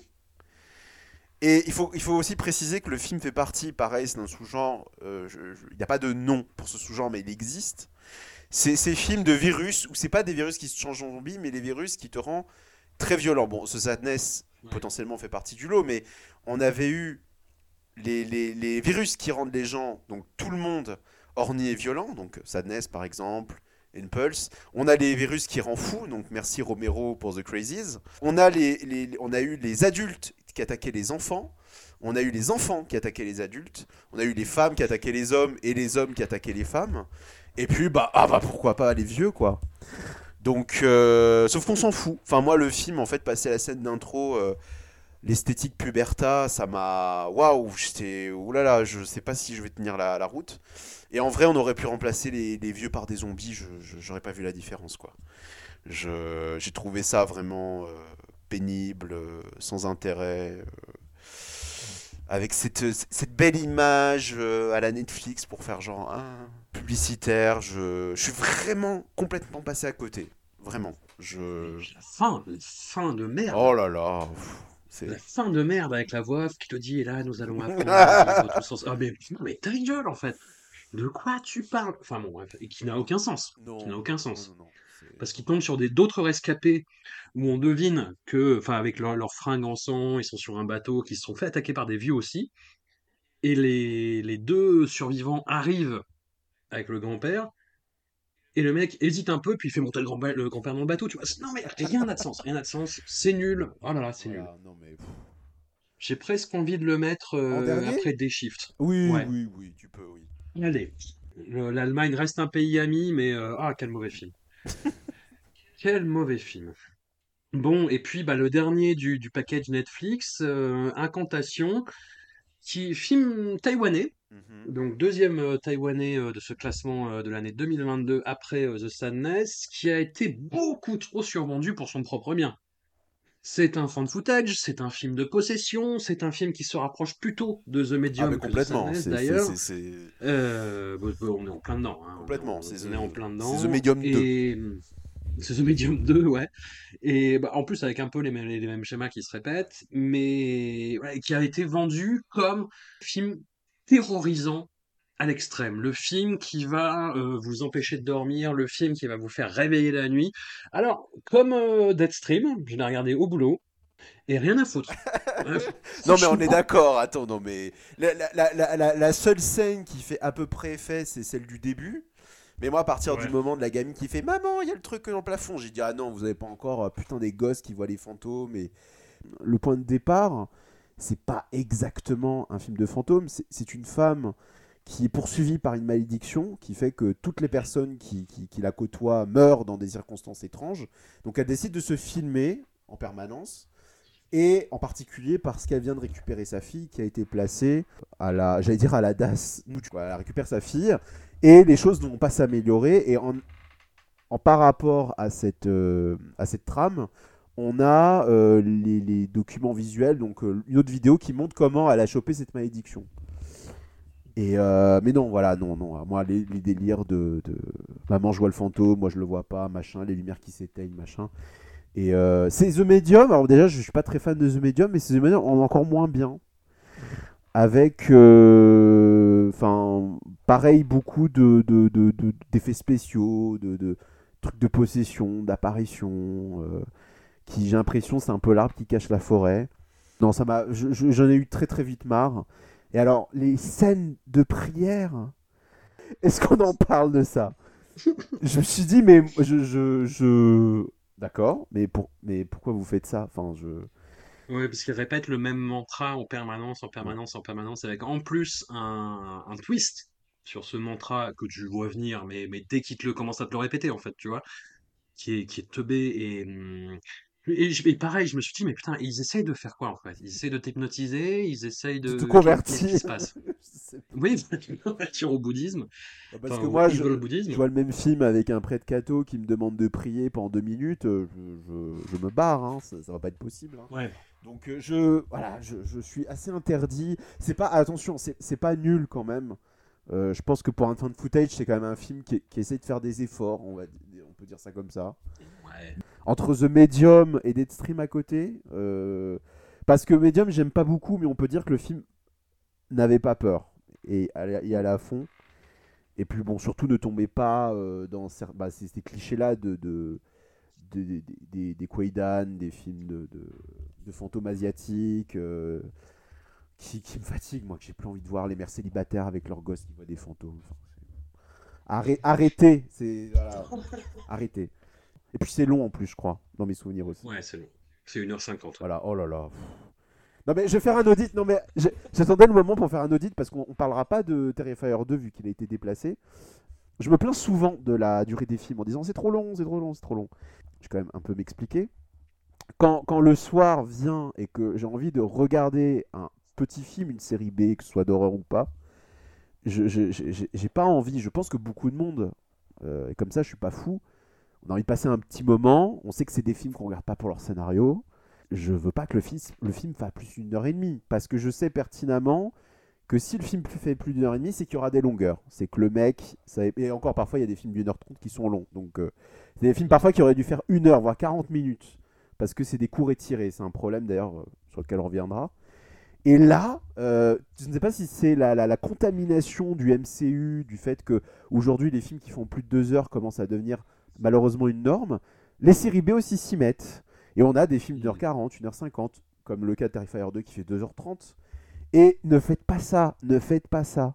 Faites des films d'une heure 20, une heure 30. Alors ça veut pas dire que le film sera bon, mais putain, mais on n'a pas le temps en fait. On, a, on a une vie, on a des choses à faire. euh, c'est- non. Enfin voilà. Donc euh, moi, moi, quand je regarde un film, je le démarre. Je clique sur le petit bouton de la télécommande, je regarde la durée. Je peux te dire que si c'est plus d'une heure 30, je, le film me perd 10 points. Allez. Donc, euh, sauf cas très rarissime. Mais voilà. Ils sont, ils sont rares. Bon, Ouais, je le mets juste en dessous de Scream, au-dessus des Shift. oh, quand même. Au-dessus de Scream, quand même. Bon. Au-dessus de Scream? Oui. Bon, En euh, dessous de The Power? En dessous Ou- de Power, oui. Euh, non, euh, merde. Euh, Au-dessus de ce Power, quand même. Je, je sais pas. Je... Moi, j'ai trouvé, j'ai pas trouvé bien. Ah ouais? Enfin, vra- vraiment, euh, pas bon, quoi. Enfin, Bon, allez, mets-le euh... mets en dessous de The non, mais entre Abuela et The Power. Allez. Allez, allez. Incantation, 22e. Alors, on arrive à un La film Discorde d'une heure 42. Hein? La Discord. La Discord. Un film d'une heure 42, donc euh, voilà, qui a perdu 10 points automatiquement. Bon, Non, on va parler de Barbarian de Zach Kreger. Film, euh, moi, plutôt bonne surprise. ah oui, toi, t'as- Très, honnêtement, le c'est c'est un film qui est beaucoup trop euh, survendu pour son propre bien. Je pense qu'on sera d'accord pour le dire. Et qui, moi, m'a très agréablement surpris par ses ruptures de ton. Moi, j'avais rien lu. Je savais pas, tu vois, par exemple, qu'il y avait. bah, alors, on va spoiler, hein, par contre, euh, on va prévenir. Euh, je savais pas qu'il y avait Justin Long. Je savais pas qu'il y avait quelque chose au-delà de cette histoire de Airbnb euh, surloué. Et hum, le, non, le film m'a surpris, le film m'a emporté dans l'histoire, dans ses cassures, dans ses changements de registre, même dans ses résurgences woke, puisque ça peut-être être un sujet aussi, je ne sais pas. Non, j'ai trou- j'ai trouvé ça plutôt, plutôt bien mené jusqu'à la fin, et hum, non, Za- Zach Kreger, euh, cinéaste étonnant qui avait fait que des trucs euh, interdits avant, euh, dans, dans l'humour euh, graveleux, crapoteux, et qui là témoigne, je sais pas, d'une certaine maîtrise qui, moi, m'a très agréablement surpris. Et après, moi, ça va pas être un film de l'année, ça va être, allez, euh, ouais, pre- premier tiers du classement, on va dire. Mais euh, pl- plutôt bonne surprise, mais je ne mourrai pas sur une colline pour le défendre. Toi, pas du tout. Parce que je sais qu'il y a eu un Non, mouvement de rejet. Est-ce que ça a été ça pas aussi détesté le film. Attention, non, non, je vais mettre de l'eau dans mon vin. Je déteste pas du tout le film. Je pense même que c'est peut-être un film que je vais réévaluer, ce qui est très étrange à dire. Moi, je l'ai vu sans rien savoir. Voilà, je savais qu'il y avait un buzz, Ouais. je savais que le film a très bien marché au box-office américain et ça fait plaisir parce que, comme je le disais, c'est pas une suite, c'est pas un reboot. Euh, ça ne surfe pas sur une vague. Ça ne, voilà, ça ne, ça ne, ça n'est connecté à rien. Et je m'étais amusé à dire sur Twitter que ça va être mon Malignant de cette année, parce que euh, Malignant que je n'aime pas beaucoup est un film qui, qui- a eu un public très très vite. Et Barbarian, ça va être la même chose. Il y a une espèce d'engouement, une vague, la, la, la vague d'abysse là qui m'est tombée dessus. Et j'étais un peu je- Ok, d'accord. Alors c'est un meilleur film que Malignant pour moi objectivement. La première partie, je la trouve extraordinaire. C'est donc pour euh, ceux qui n'ont pas vu le film, même si on va spoiler, mais je pense qu'on peut comme je dis, euh, spoiler sans spoiler. Une jeune femme qui se rend à Détroit pour un rendez-vous professionnel et elle loue un Airbnb, sauf qu'il est déjà occupé par un garçon qui est joué par euh, Bill Skarsgård.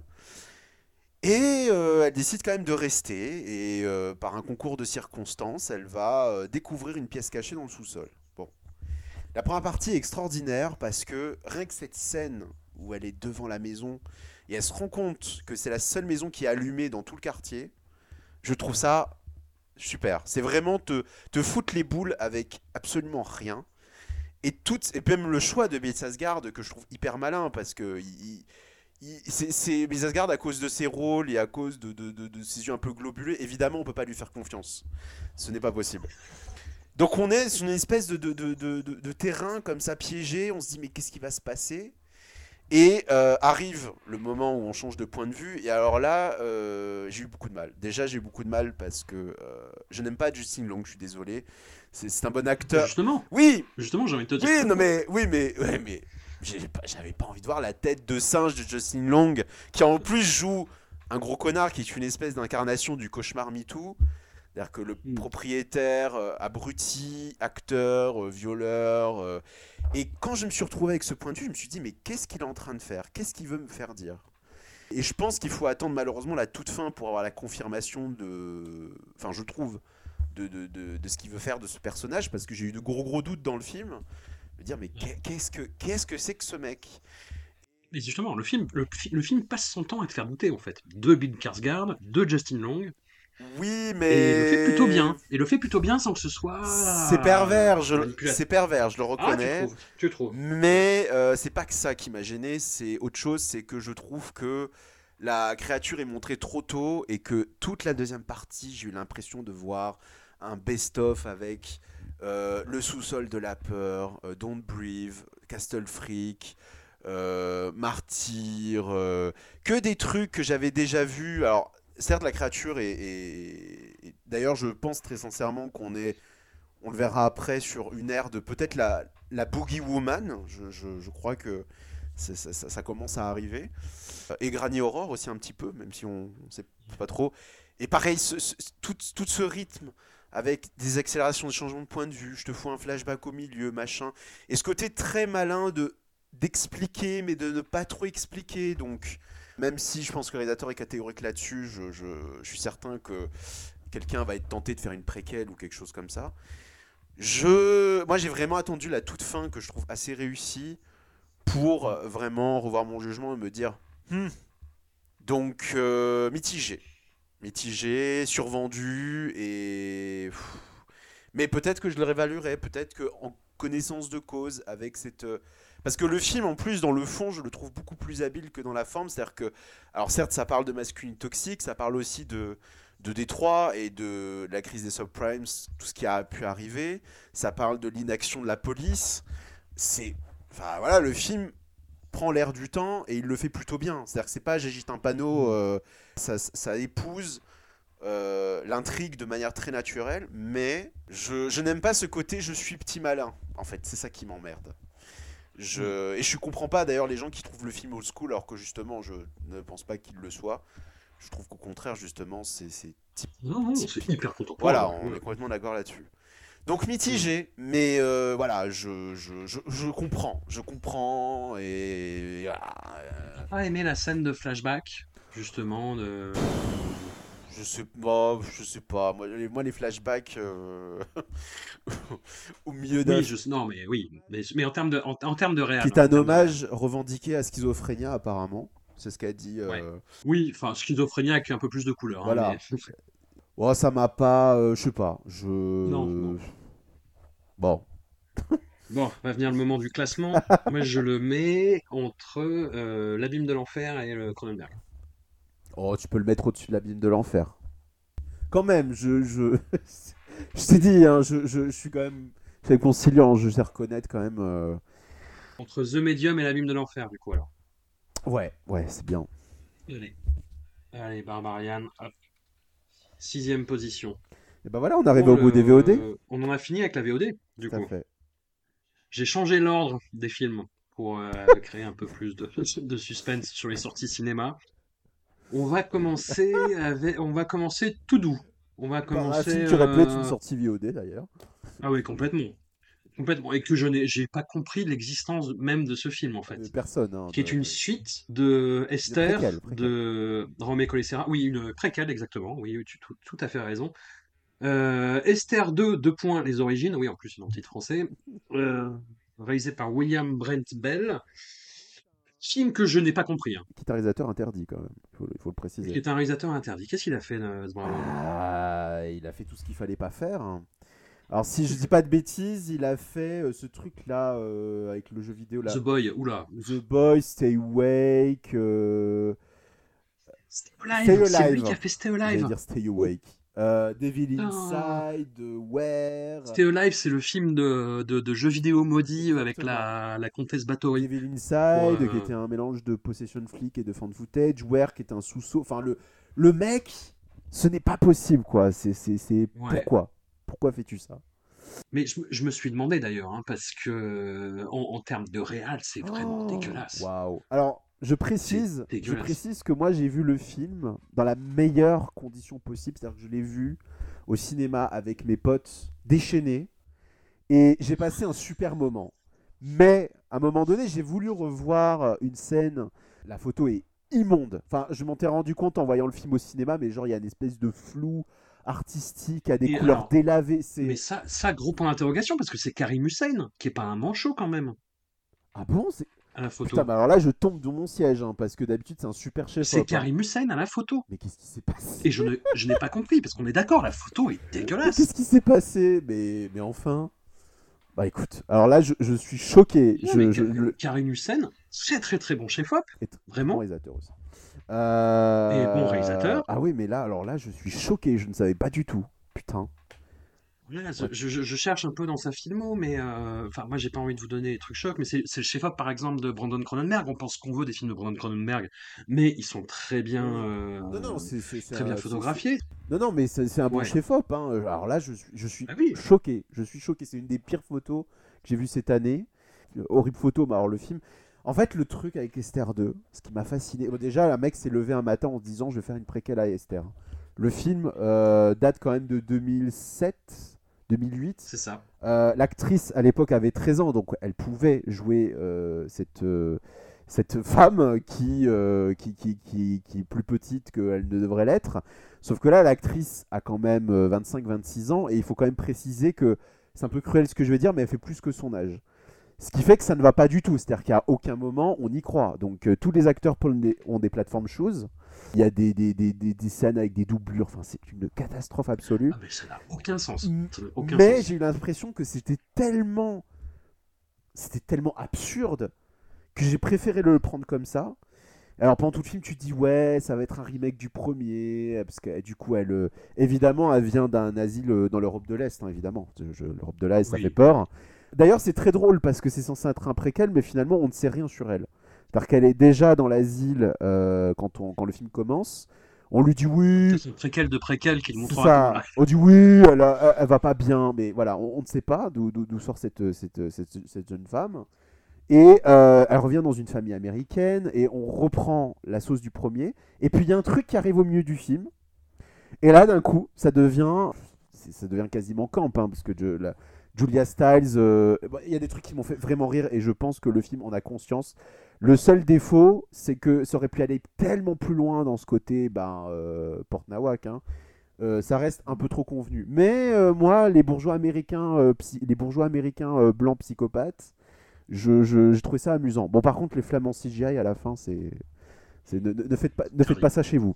Donc, c'est mauvais, mais j'ai l'impression que le film en avait c'est drôle. conscience. Et tout de suite, ça change tout en fait. On sait, on fait de la merde, c'est n'importe quoi. Donc, du coup, le film finalement fonctionne.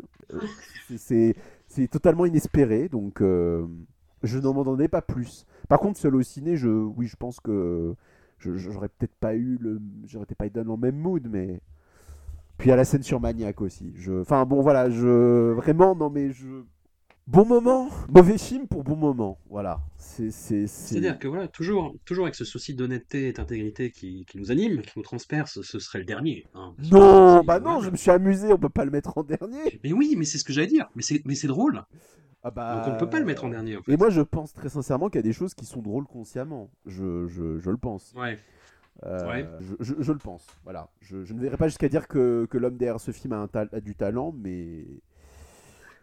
Voilà. Peut-être que dans 10 ans, on aura Esther 3. hein, euh, qui, qui sait L'actrice aura, euh, aura 40 ans et ils continueront à dire bon, bah, c'est- c'est c'est- Mais oui, mais il faut qu'il fasse un préquel de c'est préquel. ça. Non, mais. C'est- c'est- Ce serait génial. Et, enfin, je- j'ai- et- mais pareil que toi, j'ai passé un, un- un sa- un sacré moment devant en me disant mais qu'est-ce que je regarde et pourquoi? Mais qu'est-ce que et il y a une espèce de méchanceté sur la fin Ouais, ouais.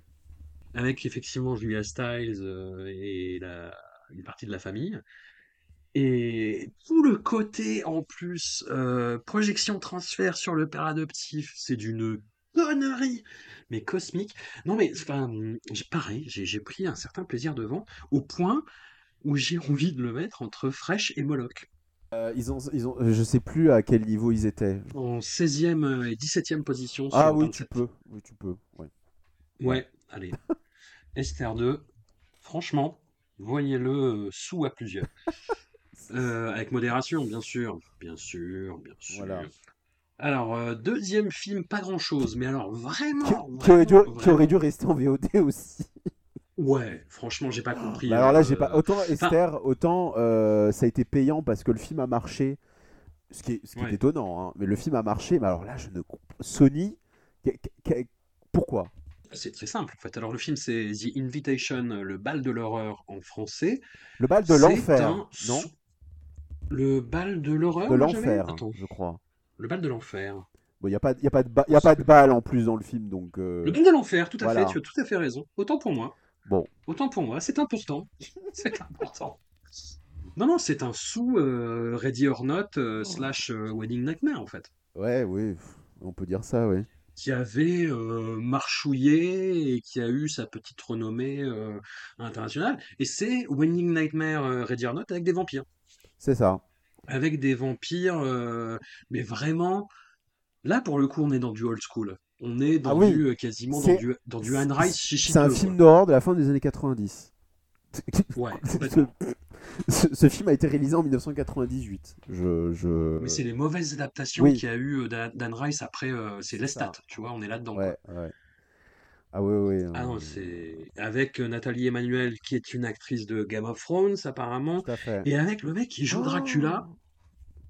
Qui, qui est cet homme? Thomas Doherty. On dirait, on dirait un Sébastien Stan avec une, euh, une mâchoire préoccupante.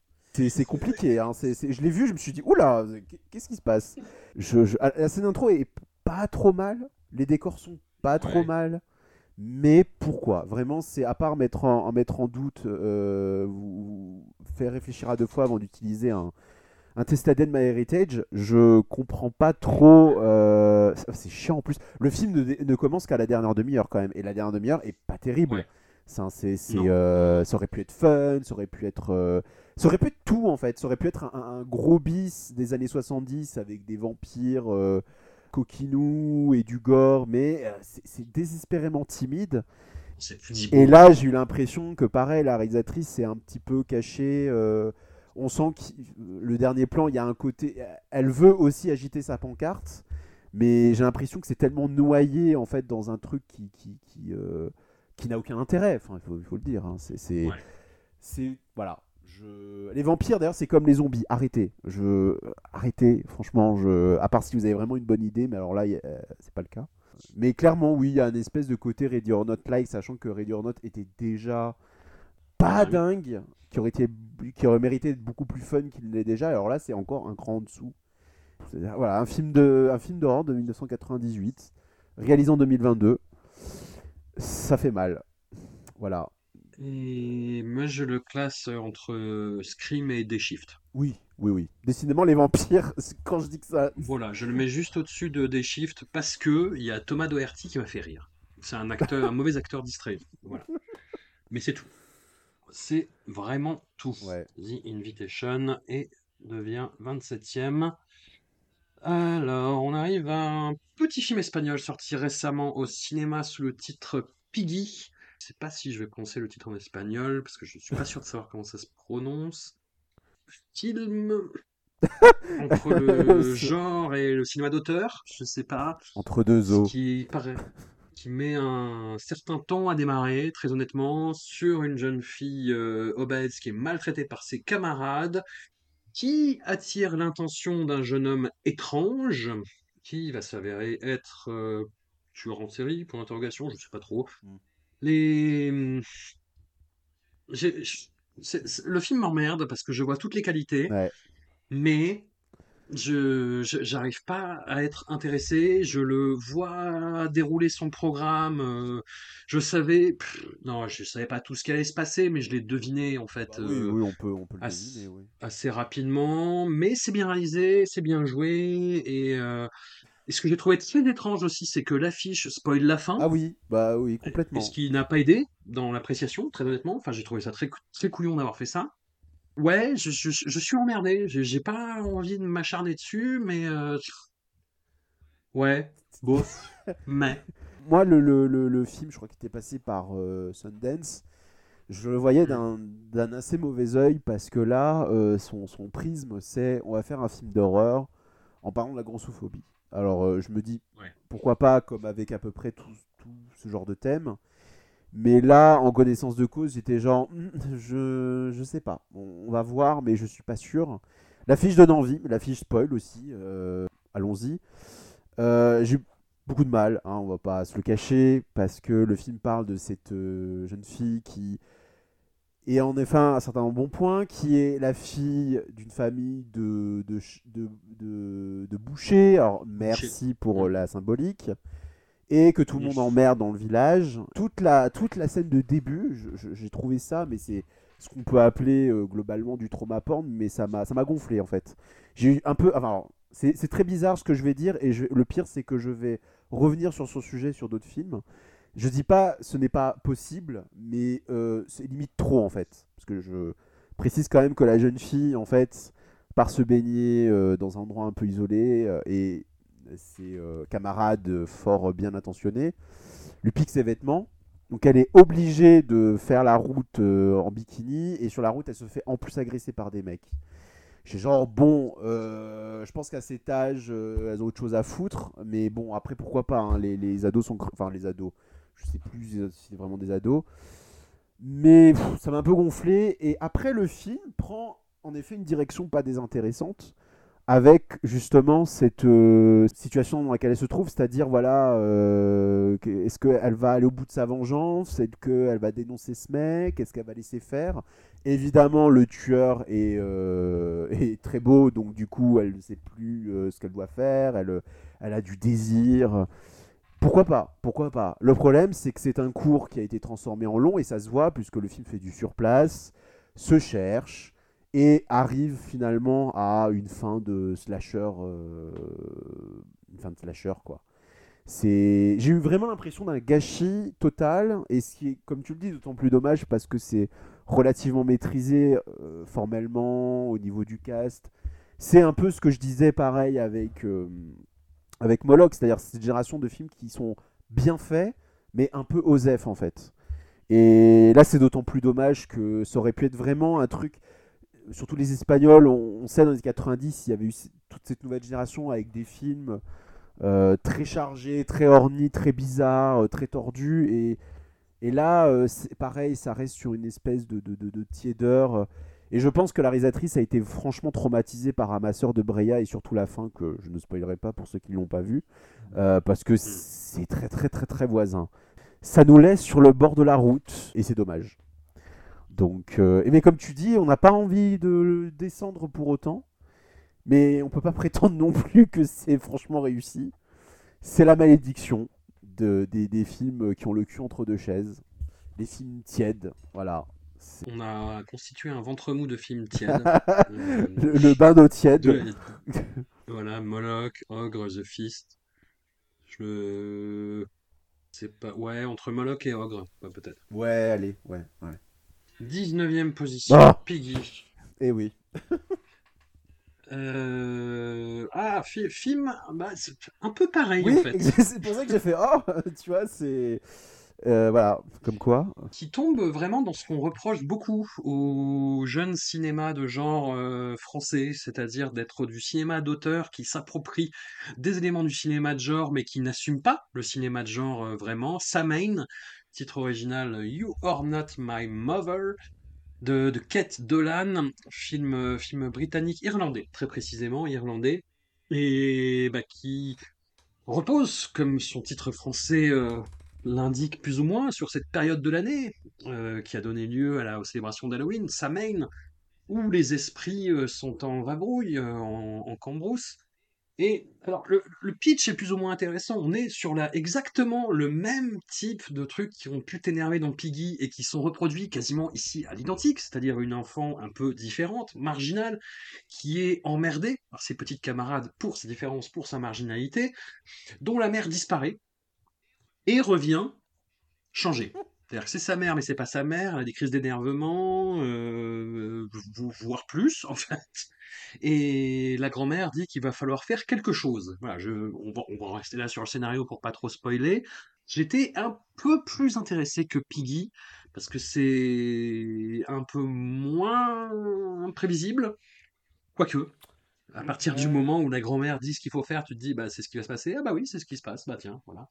Mais c'est pas très intéressant. Non, c'est pas du tout intéressant. pas très Moi, ça, intéressant, ça ça m'a- ne m'a pas intéressé un seul moment. C'est quand même triste, hein, mais Et alors, Ouais. c'est dommage parce que il y a une envie, je pense, de, de, de- en Ir- euh, dans le cinéma irlandais de, de films d'horreur, parce qu'on en a au compte-gouttes, pas des films toujours réussis, mais qui tournent d'ailleurs beaucoup autour de la folk horror. D'ailleurs, c'est encore le cas ici. Et euh, plein de petits films comme ça, euh, Wakewood, Only Child, euh, Dark Forces, The Canal et tout.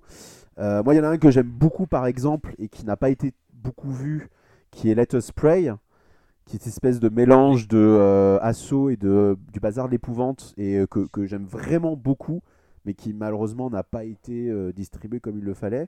Là, le truc, c'est que dès que le film a commencé, la photo grise, les gens qui tirent la gueule, j'étais oh là là, j'étais genre j'ai pas envie de regarder ça. Et pour revenir sur un sujet que j'avais abordé sur Piggy, en effet, on a encore euh, une, euh, un personnage principal qui est, qui est, qui est bullied, comme on dit. Et il y a cette scène où elle croise des des- d'autres filles qui sont en train de, de- de faire leur, leur truc dans le coin, qui dit Ah, tu vas pas répéter qu'on est en train de préparer un bûcher. Non, non. euh. Et il y a quand même une, une fille quand même qui lui tend une cigarette qui lui dit Si tu tousses pas, euh, c'est bon, on te rend la photo de ta mère. Évidemment qu'elle tousse. T'en as quand même une qui a eu l'idée de brûler la photo. Je suis genre, mais qu'est-ce qu'est-ce que c'est que ces gens? Mais que, que- que faites-vous? Et euh, je dis pas que, le, que les jeunes sont pas cruels une fois de plus, mais en fait, j'ai eu la sensation que euh, le, le, le, le, le bullying, ça devient une espèce de, de Le harcèlement Doumé. Calme-toi. ça devient une, une matière dramatique très forcée. Et en plus, dans, là, dans le, dans, le, dans le film, je trouve ça très forcé et pas extrêmement utile. Et alors, euh, le problème, c'est que pour une fois, le titre français est meilleur que l'original parce que bah, le titre original euh, est quand même assez littéral. Tu te dis, bah, You're not my mother, bah oui, donc c'est pas sa mère, donc qu'est-ce que c'est? Bah oui, c'est on est dans le folk horror, donc qu'est-ce que ça peut être? Et euh, j'avoue que j'en avais rien à foutre. J'en avais rien à foutre. Et la fin, c'est littéralement Candyman, donc je sais pas trouver des idées qui ne viennent pas d'ailleurs. Après, voilà, une fois de plus, c'est pas affreux. Oui, ça parle des dysfonctions familiales, euh, la maladie mentale, mais je sais pas, rendez les films intéressants. Il y a de la personnalité, euh, faites peur, euh, poussez-nous dans les escaliers, comme j'aime bien le dire, mais voilà, franchement, moi, ça m'a vraiment pas emballé du tout.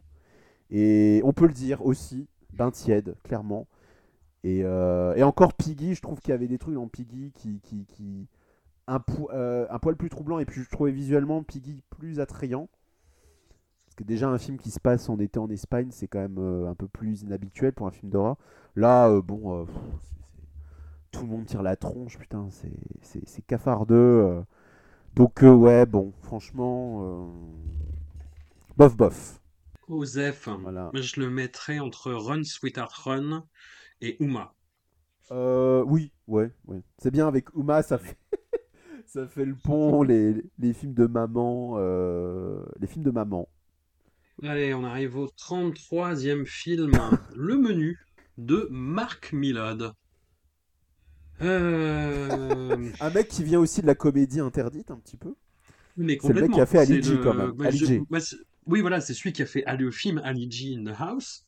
Euh, bah, qui a fait surtout en fait des séries HBO euh, un peu un peu chicos hein, ces dernières années, qui a fait du Game of Thrones, qui a fait du Succession, et qui là en fait s'est alloué les, talents de deux scénaristes euh, débutants qui ont surtout bossé pour euh, des talk shows euh, américains et pour la version américaine du Gorafi, dit Onion, et qui ont enfanté d'un script totalement comment dire, à la fois prévisible et brinzingue, ce qui est très paradoxal, qui est très schématique dans sa façon d'articuler la lutte des classes, euh, de, de critiquer la bourgeoisie, etc. Même dans le côté euh, je, je critique euh, les foodies, la nouvelle cuisine, moi je trouve pas ça hyper intéressant. Très honnêtement, parce que je, me- je m'en fous déjà à la base. Et, et en plus, c'est pas hyper intéressant parce que ça en tire rien. Mais alors, bizarrement, le film m'a fait rigoler pas mal de Ouais, fois. le, le running gag de, de Ralph Fiennes qui tape dans ses mains, ça m'a fait, ça m'a fait rire, j'avoue. Oui, puis la gueule de Ralph Fiennes, et puis des trucs complètement random, euh, genre, enfin, c'est un, chef euh, dépressif et suicidaire qui va embringuer euh, tous ses commis avec lui et qui va surtout embringuer des, riches clients dans sa fin.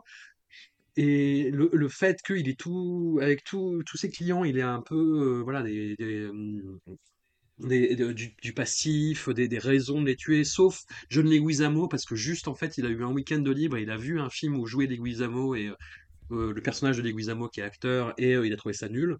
Et euh, bah, bah, ça m'a fait rire en fait. Et il y a plein de trucs comme ça qui sont couillons, mais juste pour des raisons en fait de timing ou d'interprétation, ça marchait. Le, film, c'est que dalle, et je pense je m'en souviendrai absolument plus dans trois quatre ans. Et déjà, j'ai du mal à me rappeler de, en dehors de ça, des gags qui m'ont vraiment fait rire, mais je me rappelle m'être ma- m'être marré à peu près une petite dizaine, euh, voire une douzaine de fois, tu vois. Et, et c'est rare, c'est de plus en plus rare au cinéma, et donc je reconnais ça à ce film pas ouf. Bah, le film se laisse quand même carrément voir parce que déjà on a un dispositif qui est assez inhabituel, c'est-à-dire qu'on a euh, cette soirée dans un restaurant qui est sur une île privée et on découvre les personnages au fur et à mesure, on découvre aussi bah, le, le- le- où, où est-ce qu'on va en fait, qu'est-ce que, où ça va aller. Et on s'ennuie pas vraiment. Et en effet, il y a des trucs moi aussi qui m'ont fait, qui, qui- qui m'ont fait pas mal rire. Mais t'as quand même la sensation que c'est un film d'un mec qui s'est dit putain, je vais faire un film méchant, je vais faire un film qui, qui dénonce un peu. euh, parce qu'il y a un côté un peu White Lotus. Moi, j'ai eu vraiment l'impression de voir un épisode de White Lotus. Mais ça reste quand même très petit bras. C'est-à-dire que toute la truc sur la bouffe en mode regardez la, la, la nouvelle bouffe, la bouffe fusion, la bouffe. euh, ça donne pas faim, mais par contre, un bon hamburger à la cuisine des pauvres, putain, ça c'est. Enfin, moi j'ai ressenti un peu comme ça. C'est hyper Voilà. grossier. Non, mais Et- carrément, carrément, c'est hyper grossier. Ok, mec, pourquoi pas, mais. Puis, enfin, alors, euh, ah, il y a un truc quand même, je. je... La fin, le, mec s'est dit je vais refaire la fin de Midsommar, mais en plus, je vais prendre le compo... je vais prendre Colin Stenson qui est le compositeur de Midsommar, et je suis genre, mais. Mais c'est quoi? C'est un hommage? C'est du plagiat? C'est. Je ne, je... Alors ça, ça m'a sidéré. Je me suis dit, mais qu'est-ce que t'es en train de foutre? Et oui, ça reste, voilà, c'est un film qui, a un petit, qui, qui, qui veut se donner des impressions de décontracté, qui en fait, a, j'ai l'impression, a peur de, de- d'un peu tout dans son sujet. Enfin, à un moment donné, tu as une scène de catfight, il la filme littéralement pas. Enfin, c'est, toutes les occasions qu'il a. euh, D'abord, contre, été étonné aussi, il n'y a pas de cannibalisme, parce qu'en général, quand tu parles de cuisine, euh, voilà, bah non. euh, per- Ah, J'étais sûr voilà. que c'était ça. à Pas du base, tout. euh, Et pendant tout le film, je me suis dit putain, mais la musique de Colin Stenson, ça ressemble à du Michael Nyman. Et je me suis dit, mais en fait, euh, si vous voulez voir un film euh, un peu en mode théâtre de la cruauté dans un resto, bah regardez le cuisinier, euh, le voleur, sa femme et son amant. Euh, bon, qui est un chef-d'œuvre pour le coup, donc c'est, je, je, c'est un Oui, peu passé du, du coq à l'âne, mais vraiment, j'insiste parce que je pense que le, le, le, le- film tombe un peu, pas dans l'oubli, mais voilà, je, je... regardez-le, franchement, vous n'allez pas perdre votre temps. Ça, en plus, ça, là pour le coup, ça dure plus de deux heures, mais il n'y a pas de problème, ça les vaut. Et bon, bah là à côté, bon, c'est. Mais c'est. Je, peux pas dire que j'ai passé un mauvais moment. C'est juste que il y a un côté un peu. Ouais, t'as l'impression de voir une prod Prime ou Netflix, c'est-à-dire c'est le truc, tu sais que tu vas. Tu vas le zapper euh, quelques jours plus tard. euh, Puis en plus, ça donne même pas faim en plus. Je sais pas si c'était voulu, parce qu'en plus, ça insiste vachement sur les menus. T'as des. Mais, j'ai l'impression que d'un autre côté, il veut dénoncer le fait que ça donne pas faim. On sait pas trop, c'est. Le... euh, Bon. Mais voilà, ce, ce, ce petit bras, mais bon. C'est ça qui est paradoxal en fait, c'est que le scénario est très content de lui Ouais, ouais. et donne l'impression qu'il va complètement renverser la table, pour rester dans la métaphore, et l'impression que tant le casting que le metteur en scène s'en foutent un peu en fait. Ouais. Ralph Fiennes, euh, Ralph Fiennes, euh, t'as l'impression qu'il s'emmerde. Mais c'est drôle, parce que c'est- c'est raccord avec Ouais, le film, ouais, en ouais. fait. Anna Taylor-Joy est encore en mode, euh, on va dire, euh, femme qui qui se débrouille, femme forte. Euh, Je, je l'aime beaucoup, mais j'espère qu'elle va pouvoir prendre des risques dans la suite de sa filmo parce que je j'ai quand même la sensation. Bah, Furiosa, Furiosa. Espé- espérons-le, espérons-le. Espérons Furiosa. Mais, euh, mais bon, voilà. c'est- c'est- Je dirais pas que c'est tiède quand même, parce que, comme tu dis, on, on- on sourit quand même, on, on passe pas un mauvais moment. Et c'est un peu inhabituel quand même, il faut le dire, comme. euh, Mm, mm. Mais bon, c'est pas. Voilà, c'est- c'est c'est pas complètement réussi, quoi. Puis j'ai encore en travers de la gorge cette fin, je me suis dit, mais qu'est-ce que. What, what- Ouais. what- what the fuck, quoi. je- On va le mettre avec Fresh, du coup. Oh. Non, trop facile. Non, j'ai envie de le mettre entre euh, Fresh et Esther 2. Ouais, oui, oui, ça va, ouais. Voilà, la bouffe, C'est on ça, rigole. exactement. Le menu, 17ème position. Alors, Ah, va-t-on se battre? Non, Je pas, je pense fran- pas. franchement, c'est ça, le problème, c'est que j'ai même pas envie de me battre ce film en fait. moi non plus. Bah, un- il- il- on commence à avoir des, des tops euh, de fin d'année là arriver et le film se retrouve assez fréquemment. hein. Ouais. Ce film, c'est Nope de Jordan Peele. Euh, j'ai pas été fan fou furieux de Jordan Peele. Moi, euh, j'adore par contre la série comique Key and Peele où je trouve qu'il y, avait vraiment euh, une inventivité et une façon de s'emparer des genres cinématographiques et euh, bah, sur le ton de l'humour, hein, donc, et puis surtout sous, un format court qui, moi, me, convenait vachement mieux que ce qu'il fait maintenant. Après, je, je vais pas dire que Get Out et Us sont des mauvais films, mais j'ai l'impression qu'on leur prête des intentions et des qualités et des statures qu'ils n'ont pas. C'est-à-dire que c'est, pour moi, c'est du bis marrant, en fait, euh, Get Out et Us. Mais le problème, c'est que quand tu lis euh, Jordan Peele et qui t'explique Get Out, et dé- déjà qui t'explique Get Out, en fait, euh, alors que, enfin, je sais pas, le film est transparent, hein, le film est très, très, très clair, enfin, et qui te dit oui, euh, le, le, Sunken World, je je sais- plus comment ça s'appelle, mais le, le, le lieu où les, euh, les personnalités sont remisées pour laisser la place euh, aux, aux euh, qui prennent possession de leur corps, voilà, c'est le statut des Noirs américains. Oui, oui, oui, évidemment, oui, bien sûr. Et Us, la, la métaphore est encore plus cristalline et, et encore plus couillonne, en fait, bizarrement. Là, autant, autant il arrive à, un- à une forme d'équilibre, justement, entre ses ambitions, ses prétentions, j'ai presque envie de dire, et les hommages cinématographiques qui sont assez étonnants, qui, moi, m'ont cueilli parfois. euh, mais en même temps, ouais, moi j'ai lu des critiques complètement énamourées de, Nope et j'ai pas compris. Je, n'ai pas compris. Moi j'ai passé passé un bon moment. J'ai trouvé ça plus honnête et cinématographiquement plus nourrissant que Get Out et Us, mais de là à y voir du, du chef-d'œuvre Spielbergien ou le renouveau de je sais pas quoi, ou euh, non, non, non. Et en, plus, je, je suis pas sûr que. Enfin voilà, en, plus, non, le, le, le- film a des prétentions quand même, tu vois, par, par tout le discours qu'il veut développer sur le cinéma. euh, et.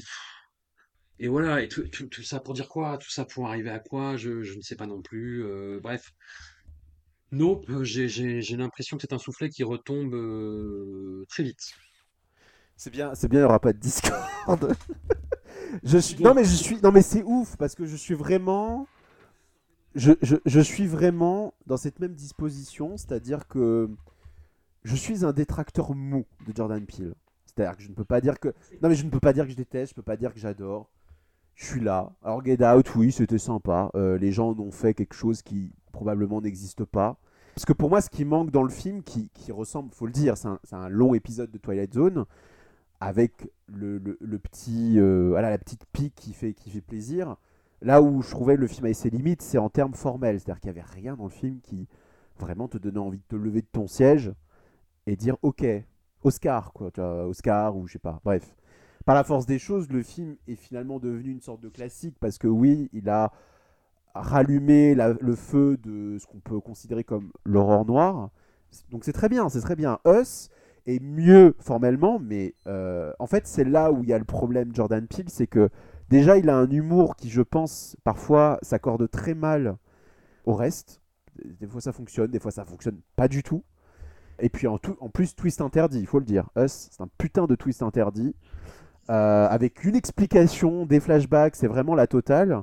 Et c'est aussi un film qui, au lieu de rester sur cette zone morte à la Twilight Zone, de ne pas t'expliquer les choses, de faire des allusions, n'arrête pas en fait de donner des détails et tout s'effondre.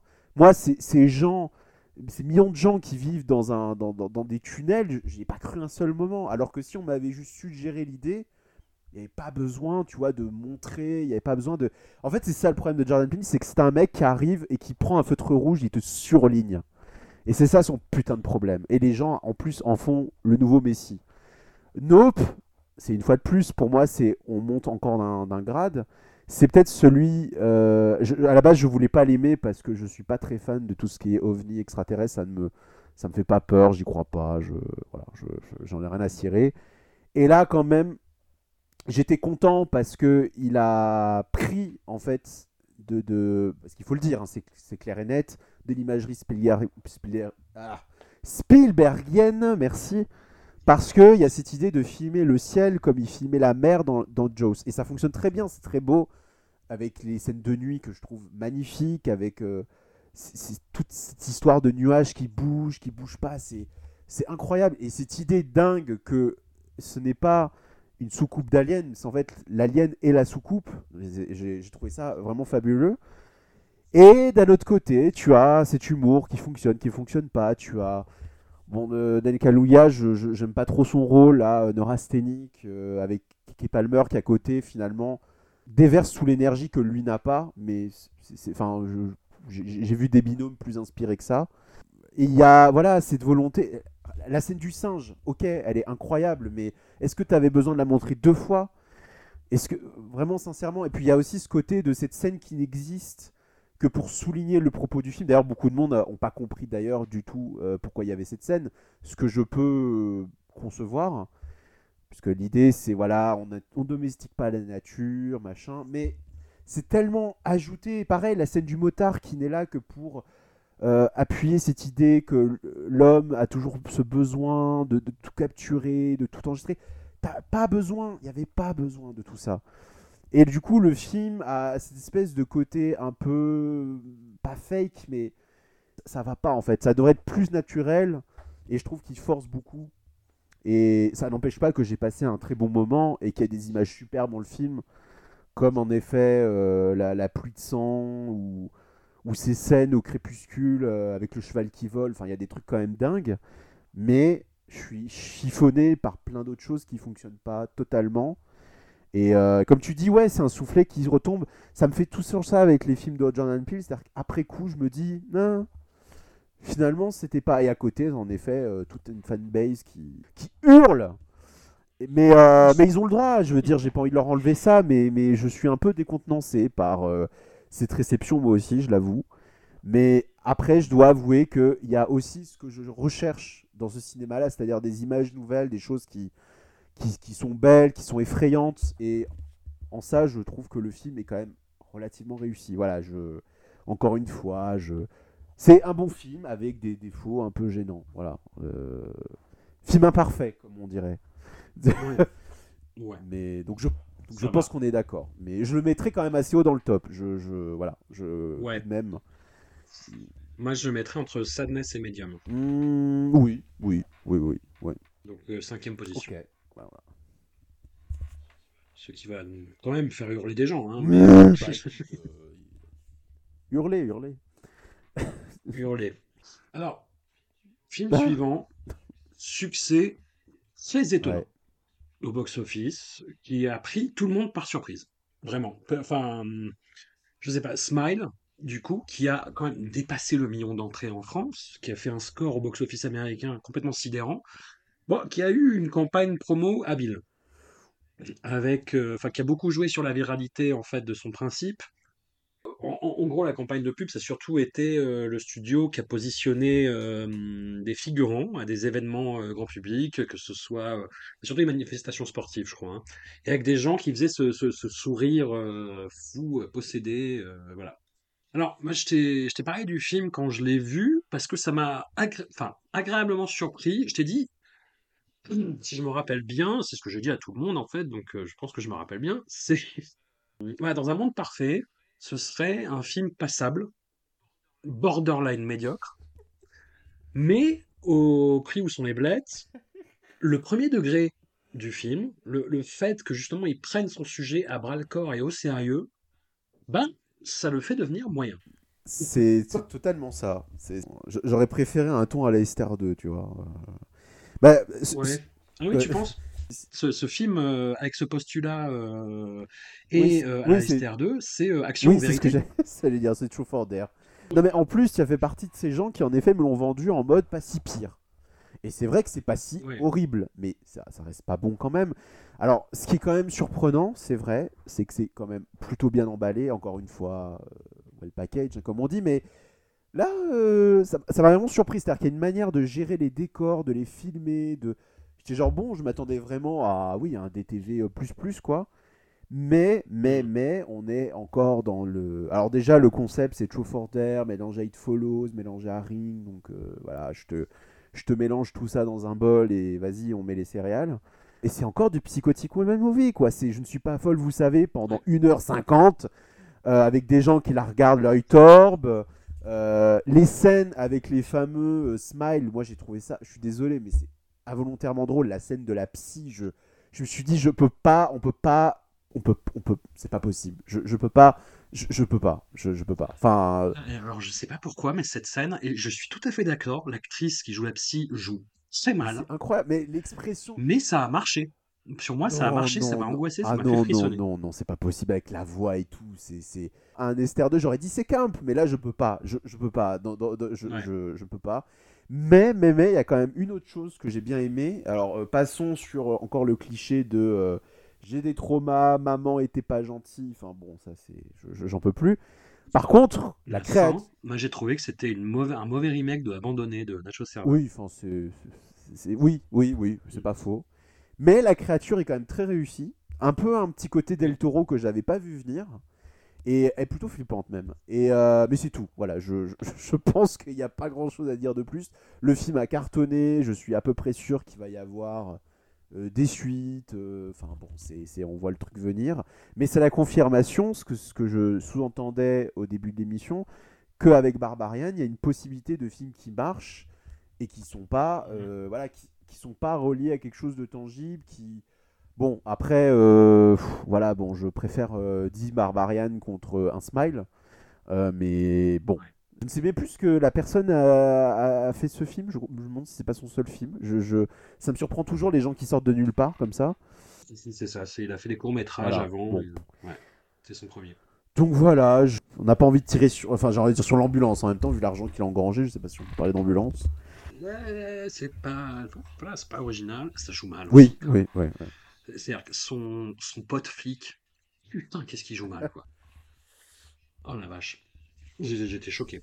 J'étais choqué. Plus c'est sur lui que repose un des retournements de situation euh, à la fin. Donc, euh, mauvais choix. Euh, Qu'est-ce qu'on va en faire de Smile? Question il n'est pas vraiment dans les tièdes tu vois c'est ça le truc Ouais, c'est compliqué. il est un peu en deçà en fait. hein. Ouais, ouais, ouais. Entre Samain et Uma. Ouais, ouais, ouais, c'est bien. C'est bien. c'est bien. 26e position, Smile de Parker Finn. Ah bah. Euh, ouf. Ouf. Non, mais les trois, sui- les trois suivants, ça va être une, une valse incroyable, je, je pense. Ouais. Bon. Euh, les problèmes. les problèmes. Euh, on arrive à Halloween Ends de David Gordon Green. Non, mais il faut le dire, putain, c'est fini. Voilà, je, je, je le dis. C'est- Oui. c'est- c'est- cette trilogie est finie. Je... Le mal meurt ce soir, Jérémy. Le mal meurt ce soir. Je, je n'ai pas compris. Je n'ai pas compris cette trilogie. Le, il y a, il y a des gens que j'estime beaucoup et euh, que euh, je, je trouve très sympathiques et qui ont participé à des Discordia. euh, Marvin, Stéphane, qui, bonjour, quand même, bisous, quand même, qui, qui défendent cette trilogie, qui la trouvent très intéressante, très pertinente, très rentre-dedans. Ce Moi, sont des choses qui arrivent. mais vra- vraiment, je ne comprends pas. Moi non plus. Qu'est- qu'est- Qu'est-ce qui se passe? Pourquoi? Enfin, pourquoi? Non, il faut faire des films Halloween parce que c'est important. Il faut que la licence vive. Il faut que John Carpenter continue à toucher des chèques euh, pour jouer aux jeux vidéo et faire des concerts. Ça, il n'y a pas de problème. Il n'y a aucun problème. Mais je ne comprends pas. Je ne comprends pas. Pour moi, cette trilogie n'a foutrement aucun sens. Le, je- ce film-là, par rapport aux deux films qui C'est plus précèdent, intéressant. oui. Ça veut pas dire que c'est réussi. Ne me fais pas dire ce que j'ai pas dit. J'ai dit c'est. Oui, oui, non, non, C'est mais- celui qui. Non, c'est pas le plus intéressant, c'est celui qui ose quelque chose. Voilà. Oui, oui, oui, oui, et qui part, mais qui part sur complètement autre chose. Le personnage de Laurie Strode, de, du coup de Jamie Lee Curtis, dans ce film-là, n'a rien à voir avec celle des deux films d'avant, en fait. d'accord. Non, mais Je me suis dit, mais pourquoi Mais qu'est-ce qui se passe, en fait? Enfin, le, le... le- le problème avec David Green, c'est même pas tant est-ce que c'est un bon réalisateur ou pas. C'est le problème de ce mec, c'est que je ne pense que cet homme-là ne sait pas écrire et surtout ne sort pas de chez lui. Parce que, alors je précise quand même, avant toute chose, c'est que moi j'aime pas les Halloween. C'est-à-dire que j'aime beaucoup. Allez, j'aime beaucoup le 2, le 3, le premier de Carpenter parce qu'il faut, il faut faire semblant, mais je suis pas très fan. J'aime beaucoup. Oui, j'ose le dire, voilà, je préfère. à- je préfère largement euh, Halloween 20 ans après aux trois films qu'on vient de citer, qui réussit en un film, euh, très simplement, sans prétention, en un film, à réussir tout ce que Gordon Green n'arrive pas à faire. Et euh, tout le reste, j'en ai rien à foutre. Vraiment, même les robes zombies, je, je m'en fous. Franchement, je... ce mec, enterrez-le avec son masque blanc là. Il y a rien, a rien à faire avec Michael Myers. Ce n'est pas possible.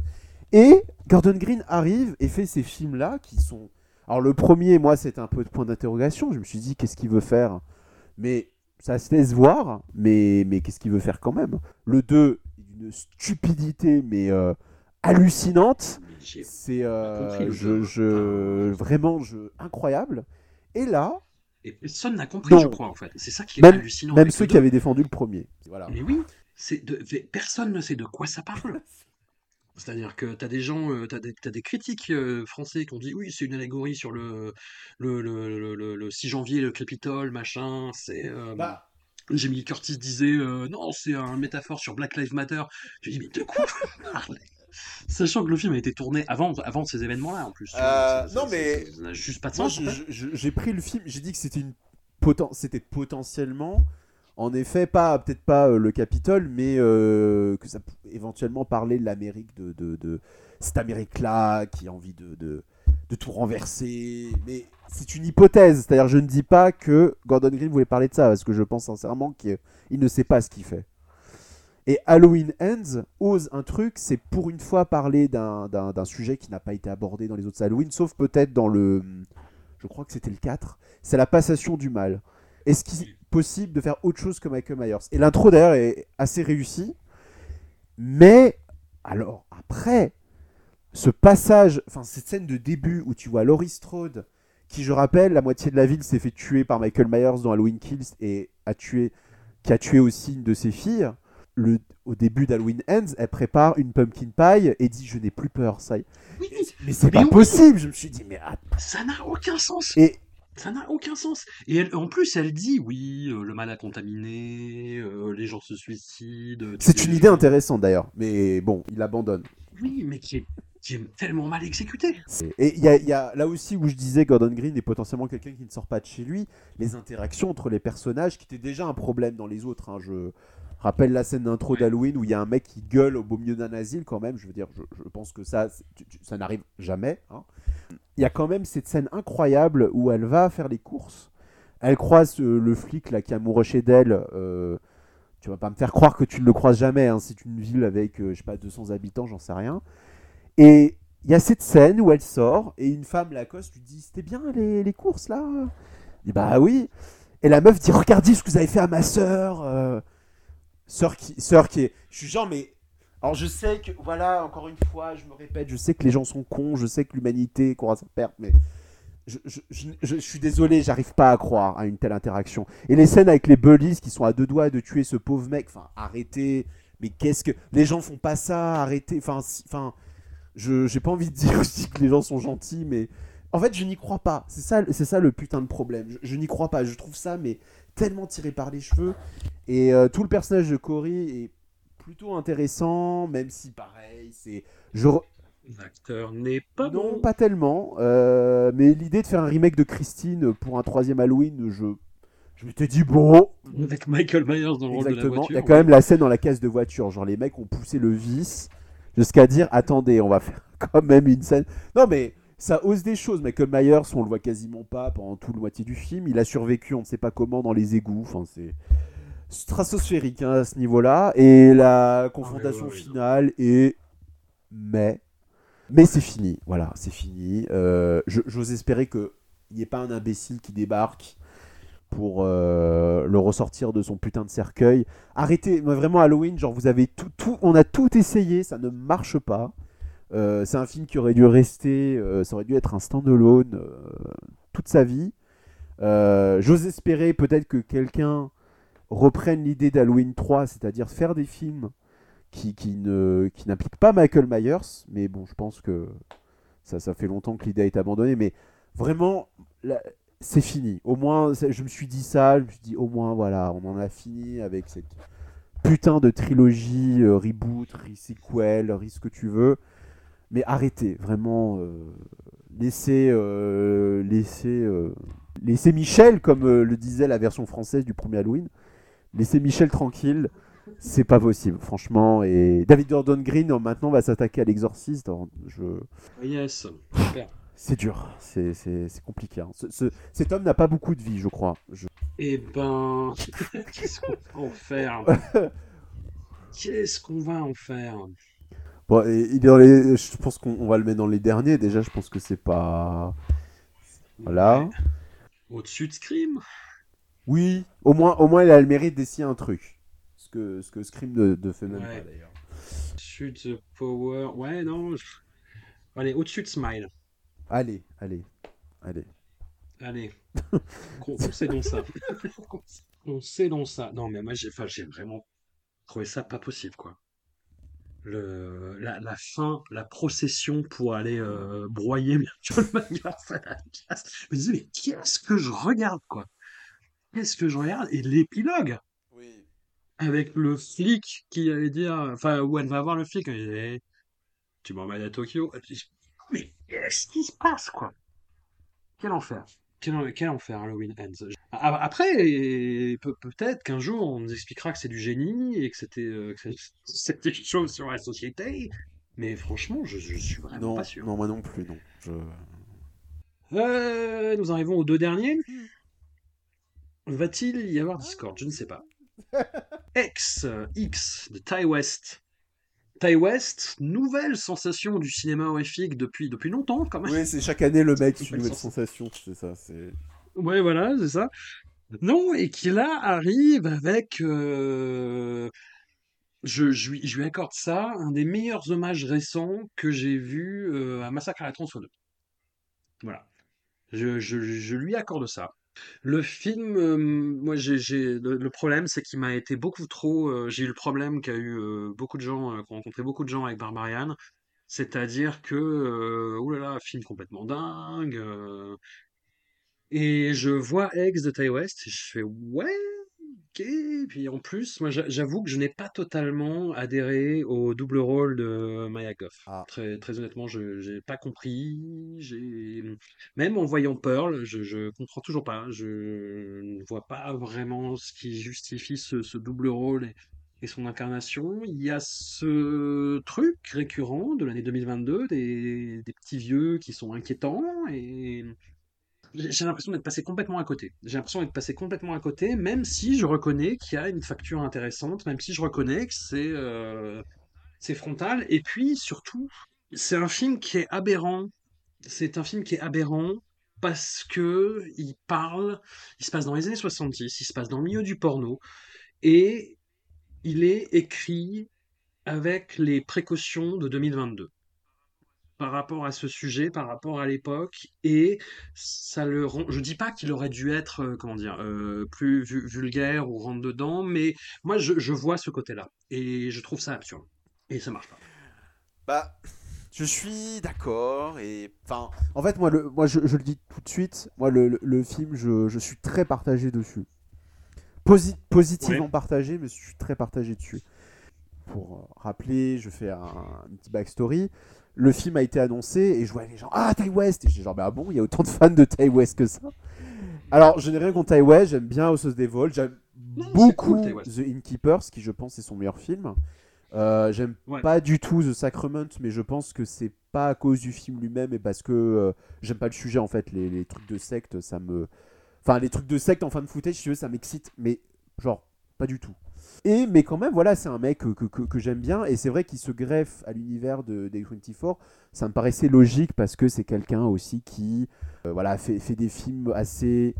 Je dis le mot interdit, un slow burn, voilà, on est dans des, du référentiel, mais pas trop. euh, le mec n'est pas un intrus, ça c'est ça c'est clair et net. Je n'ai rien vu du film, pour la simple et bonne raison qu'A24 sont des gens qui vendent à la fois très bien et très mal leurs films, donc en fait ils les survendent en généralement montrant tout. Donc euh, je prends l'exemple bah, direct, c'est-à-dire Pearl dont on ne parlera pas puisqu'il est toujours inédit en France. Euh, je me suis amusé à regarder le trailer après avoir vu le film. Il y a tout le film dedans. Il y a tout le film dedans. Donc voilà, je, ne, je, suis vraiment très partagé par ces méthodes de promotion. Donc je ne regarde plus rien et euh, j'ai eu raison. J'ai eu raison. Pour les bonnes choses, c'est ce que tu disais, c'est que pour moi c'est vraiment le, Texas Chainsaw 2022 qu'on aurait dû avoir. Euh, dans le sens, non pas que ça égale le film de Hooper, mais dans le sens que c'est une continuité. C'est-à-dire que hum, le premier massacre tronçonneuse, c'est la fin du Flower Power, c'est 74. Et là, c'est 79, c'est la libération sexuelle est passée. Le porno est plus ou moins rentré dans une forme de, peut-être pas de norme, mais en tout cas, voilà, il il y a une vague qui est passée. Et les gens qu'on voit là, il y a la vidéo qui arrive et le porno va encore plus se démocratiser. Et ils vont tourner leur film de merde, ils savent qu'ils vont avoir de l'argent, qu'importe la qualité du film. Et c'est ça en fait le truc, c'est que c'est vraiment la génération d'après, c'est la génération qui s'est gavée, qui a profité de la libération sexuelle et qui maintenant va en faire son blé. En l'occurrence, ben, le- le- ce qui va donner le, le, côté euh, monnaie-monnaie des années 80, quoi, et qui probablement va être le thème du film suivant. Euh, on le suppose très fortement. Et moi j'ai bien aimé ça, j'ai bien aimé ça, j'ai bien aimé le fait que les bourreaux, euh, c'est pas des consanguins, c'est pas des cannibales édentés, c'est pas des.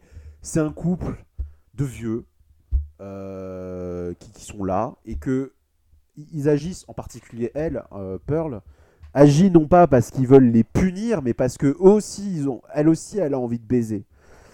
Et ça, j'ai trouvé ça plutôt intéressant, c'est-à-dire que d'habitude, dans le slasher, on punit les gens qui ont péché. Et là, c'est, euh, on les punit aussi, mais c'est pas une punition, c'est plus une forme de jalousie en fait. Et c'est la Granny Horror, ça c'est clair, mais j'ai trouvé que là, il interrogeait un peu plus cet aspect-là, cette idée de le corps qui qu'on désire plus, mais qui a envie encore de désirer, euh, ce regard un petit peu touchant sur ce personnage-là, et qui en même temps peut être aussi très effrayant. Enfin, la scène des phares, euh, la, enfin la scène devant la voiture, là, c'est quand même euh, le, mec ne fait pas les choses à moitié, quoi. Mais là où X me dérange, c'est je te rejoins sur le fait que le film aurait aurait mérité d'être un peu plus ouais un peu plus un peu plus quoi il y, a- il y a une espèce de forme de, de presque de tiédeur sauf dans les scènes gore hein, qui pour le coup sont sont assez cash quoi mais hum, moi ce qui me dérange terriblement dans le film et je le confirme parce que je l'ai revu quand il est sorti en salle avec des amis il y a un, un putain de problème de rythme c'est à dire que ok t'installes l'ambiance mais un slasher en général installe l'ambiance, les meurtres commencent et à la fin ça va vers une escalade. Et là en fait, le film se termine pile quand il y a l'escalade. C'est-à-dire que même quand on est, pour reprendre une certaine expression au cœur du mal, que les choses commencent sérieusement, il continue de filmer des portes qui s'ouvrent lentement. Des... C'est très étrange. J'ai l'impression que ce mec n'est pas fait pour faire des films euh, qui rentrent dans l'art en fait. Et c'est un problème. C'est un problème. Et c'est dommage parce qu'il y a un côté Toby Hooper qui est évident. Il y a même un gros clin d'œil au crocodile de la mort.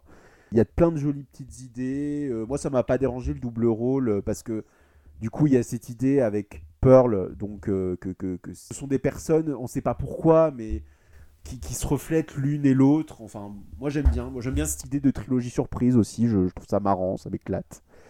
Mais c'est un film qui reste quand même euh, très en dessous de ce qu'il aurait pu être encore plus. Pour moi, le côté ride est complètement loupé. Voilà, c'est ça. euh, et le problème, c'est que le film ne peut être vendu que comme ça, et c'est dommage. Donc, euh, d'ailleurs, c'est très troublant parce que quand je l'ai revu, enfin, la, série avait après, mais de voir euh, Jenna Ortega qui joue du coup euh, la nouvelle mercredi Adams, qui est dans le film, hein, et qui a un rôle qui est, je veux dire même pas opposé parce qu'en fait, elle est très, euh, elle est très neurasthénique aussi dans ce film-là, mais qui, on va dire, est pas, est pas spécialement Enfin, elle en prend un peu plein la gueule, quoi. Mais voilà, le film a un côté inachevé, un côté frustrant, un truc. Alors certains diront, eh oui, A24, forcément. Mais je pense que Ty West a toujours été un petit peu comme ça. Mais j'aime bien quand même. C'est un film que j'ai envie de défendre quand même malgré tout. Potentiellement parce que il est plus intéressant dans ce qu'il dit que dans ce qu'il fait. Euh, Pearl aussi a des problèmes, euh, a d'autres problèmes qui sont pas les mêmes que X. Mais bon, voilà. Je- Un autre monologue de 8 minutes face cam. Oui, n'est-il pas? Mais bon, ça c'est un sujet qui peut-être sera pour l'année prochaine. parce qu'on ne sait pas, on ne sait pas ce que va devenir Pearl parce que X, d'ailleurs, est sorti en salle de manière très, euh, vas-y, je te pousse. Et Maxine qui est en route, on n'a même pas d'image du film, donc on ne sait pas. Mais moi j'aime bien cette idée en tout cas. Moi, ça, je, je, je, je- je trouvais que c'était rigolo de faire euh, une trilogie comme ça, pareil, qui n'est pas un remake, qui n'est pas. Il y a un peu de fraîcheur quand même, je pense, dans le projet global. On le, on le met, on le met quand même euh, assez haut dans Je le pense, classement. oui. oui. Au-dessus ou en dessous de Nope? En dessous. Ouais, En ouais. dessous Entre Nope et The Medium, par exemple? Euh, oui, c'est très bien. C'est très très bien. On est. Et Et, dernier soudain. film? Ah Et soudain assez, assez inattendu. Bon, précédé d'une réputation assez, assez flatteuse. Il a tourné un petit peu dans quelques festivals, je crois. Bones and All de Lucas Guadagnino. Alors, Lucas Guadagnino, on a déjà eu l'occasion de discuter. On n'est pas d'accord. on n'est pas d'accord du tout. Mais je comprends. C'est un cinéaste que tu aimes bien. Et moi, je n'aime pas du tout. Oulala. Oulala, oui, mais c'est drôle oulala, parce que oulala. justement, tu disais que tu ne l'aimais pas en particulier parce qu'il y avait un côté très bourgeois. Et là, du coup, le mec s'est dit Ah bah attendez, je vais faire du white trash. Comment ça, François Co de Voiron euh, me trouve bourgeois? Et là, du coup, c'est allons tourner vers les white trash. On va se rouler dans la paille et dans la rouille. euh, Voilà, je vais prendre ces deux compositeurs de bande originale du ça. moment Donc préféré. contre Kums. Et tu te retrouves, et tu te retrouves Complètement. pris à partie. C'est son meilleur film. Je vais commencer Ah, par là. bah dis donc, c'est, je sais pas, je sais pas comment. Après, après, après j'ai, j'ai, j'ai plein de réserves. J'en ai aussi. J'ai, j'ai plein de réserves. Je trouve le film trop Ah. long. Ah, c'est marrant ça. Tu, tu vois, moi, j'ai, Je trouve le film trop long. Je le. J'ai écouté le podcast euh, de, j'allais dire nos camarades, euh, d'un camarade, parce que je ne connais pas Julie, mais de Morgane et Julie, à Oui. Caméra, qu'on à salue fait. même. Et j'étais d'accord avec Morgane. Enfin, Ce sont des anti, ce sont des anti euh, je crois que Morgan surtout, c'est des anti Guadagnino. donc, Ouais. donc, euh, Non, le- le- enfin- il y a un moment où euh, Morgane disait bon, euh, c'est- gore, mais ça va, quoi. Et avec Julie, tu disais non, mais attends, euh, quand même, toi, t'as l'habitude de voir des films d'horreur, calme-toi, c'est quand même assez violent. Et di- disons que moi, j'ai- enfin, j'ai ce côté, euh, j'ai eu ce côté-là dans le film, c'est-à-dire que je trouvais ça un peu attendu, en fait. J'étais surpris du côté un peu graphique, mais pas non plus. euh, Enfin, je vais pas faire le vieux routier du gore, mais euh, c'est pas. Enfin voilà, ça m'a pas empêché de dormir la nuit, on va dire ça comme ça. Mais j'ai trouvé qu'il y avait plein d'idées intéressantes. Il y avait plein de scènes intéressantes. Le, le- le fait que les cannibales se reconnaissent entre eux, j'ai trouvé ça très perturbant. Et c'est plutôt bien, bien amené. Il y a la scène avec Michael Stuhlbarg que j'ai eu pas mal de temps et de mal à Attends, reconnaître. c'est lui Et oh, pu- oh, putain. bah oui, le, le Oh, mec dégueulasse euh, qui leur court après là, voilà, qui a, qui a un espèce de mignon avec lui là. C'est Michael Stuhlbarg, moi je l'ai Ah reconnu putain. Mais je, je, pire, je me disais putain, il me dit quelque chose, mais j'arrive pas à mettre la main dessus. Eh bah putain. Ok. Et Chalamet est ok. Voilà, gros, gros problème avec Timothée Chalamet, mais de principe. Oui, oui, en on, fait. on va. Euh, de, de principe, Je- un peu vais un peu en- codement, je je reconnais. euh. oui. Et non, ok. Film, ok, mais qui m'a pas, qui m'a pas transporté. Très, très, très honnêtement, je vais pas, voilà. Mais je vais, je, je dis pas que c'est un mauvais film. Le, j'ai très déstabilisé par le personnage de Mark Rylance. Ah bah ça, le, le traitement, euh, le pourquoi, je, je vais pas aller jusqu'à dire que c'est problématique, mais pas Ah, Il loin. y a des gens qui l'ont trouvé, Voilà. oui. Moi, je, je trouve Ouais. pas forcément, mais il y, a- il y a beaucoup de débats de toute façon sur le film. Donc, euh, Ouais. euh, Vas-y. moi, je pars, on va dire, pas perdant, puisque moi, je suis. Je, je- je- Alors, je ne dis pas que Guadagnino est le meilleur réalisateur tous les temps, mais j'aime définitivement beaucoup ce qu'il fait. C'est-à-dire que je trouve que même quand j'ai des réserves, en particulier. Guadagnino, c'est- quelqu'un qui, je pense, court beaucoup après euh, Bertolucci, tout ça, mais c'est quand même quelqu'un qui, on peut pas le nier, est un peu inattendu dans, dans, dans- dans son plan de travail. C'est-à-dire que là, à l'heure où on parle, il a annoncé une adaptation de Queer de Blue Off. Donc, euh, Le, le mec te dit Ah, j'ai. Bon, ok, bon, pourquoi pas Déjà, je trouve que c'est un mec qui a un plan de travail qui est assez surprenant. Et c'est quelqu'un, quoi qu'il fasse, euh, ces films m'obsèdent toujours pour de bonnes ou de mauvaises raisons. Très souvent, c'est parce que je ne comprends pas la psychologie de ces personnages. Mais ça m'obsède. Et il y a des images, des choses qui me reviennent. Il y a des choses, même quand c'est pas réussi, je... c'est des films qui m'obsèdent. Et là, je trouve que bah, pour le coup, ça, ça, ça ne... on on est complètement dedans. Moi, le film m'a happé très très vite. Je trouve que la, la, la, la photo, la manière dont il filme, euh, les États-Unis, enfin l'Amérique profonde des années 80, ça m'a. je- J'étais complètement conquis, mais très très très vite. Sans prétendre que le film euh, est éprouvant ou que les, les- le gore, voilà, euh, même pour un routinier du genre, j'ai trouvé qu'en fait la violence était très sale. C'est ça qui m'a pas mal surpris. Il y a un côté, même les scènes de cannibalisme, on n'a pas trop l'habitude de voir de- des scènes de cannibalisme comme ça. J'ai trouvé ça assez déstabilisant. Et même l'ambiance est très chargée, toute, les, toute la scène dans la, dans la maison de la grand-mère là est vraiment très perturbante. Tu sais ce qui m'a le plus déstabilisé? C'est la scène avec Chloé Sevigny. Ah oui aussi, oui bah oui, oui oui aussi, qui, qui calme bien quoi comme on. Plus, plus- de façon plus perturbante que les scènes Ouais. de cannibalisme. Oui, oui, non, mais je comprends tout à fait. euh, Le film a comme ça des espèces d'éclairs, comme ça, même la scène avec les, les, les- les deux cannibales, euh, très, tr- Enfin, j'aime beaucoup cette idée qu'ils se reconnaissent, qu'il y a une, comme une forme de légende qui flotte dans l'air, euh, une sorte de lore, mais, mais, qui soit pas, qui, qui pas vraiment tangible, quoi. C'est, un truc comme ça, on ne sait pas euh, d'où ils viennent, pourquoi, comment, mais il y a un truc qui est dessiné un peu à la Néar Dark. D'ailleurs, de toute façon, tout le film a charrie beaucoup de choses. euh, Enfin, il y a du, y a du de, il y a du Malik, il y a du Denis Hopper, des trucs, mais je trouve quand même qu'il se débrouille quand même avec tout ça. Mais, mais, mais, mais, euh, moi où j'ai beaucoup de réserves, c'est les deux personnages principaux, plutôt les deux actes. Enfin, je sais pas, il y a un mélange. Elle et lui sont très bien, mais les personnages ont quelque chose, ils sont un peu trop transparents en fait. C'est-à-dire que hormis le fait qu'ils sont cannibales et font des choses un peu répréhensibles, ils ont un truc un peu transparent. Et moi, j'ai la sensation que c'est voulu par Guadagnino qui dit qu'il voulait faire l'ultime histoire d'amour. C'est-à-dire que leur prêter un côté très pur. C'est-à-dire que vraiment, c'est une pureté qui va au point que euh, on ne les voit jamais, par exemple, coucher ensemble. C'est- ils ont une relation qui n'est jamais sexuelle, alors que c'est pas des ados. Enfin, je veux dire, ils ont euh, 19, machin.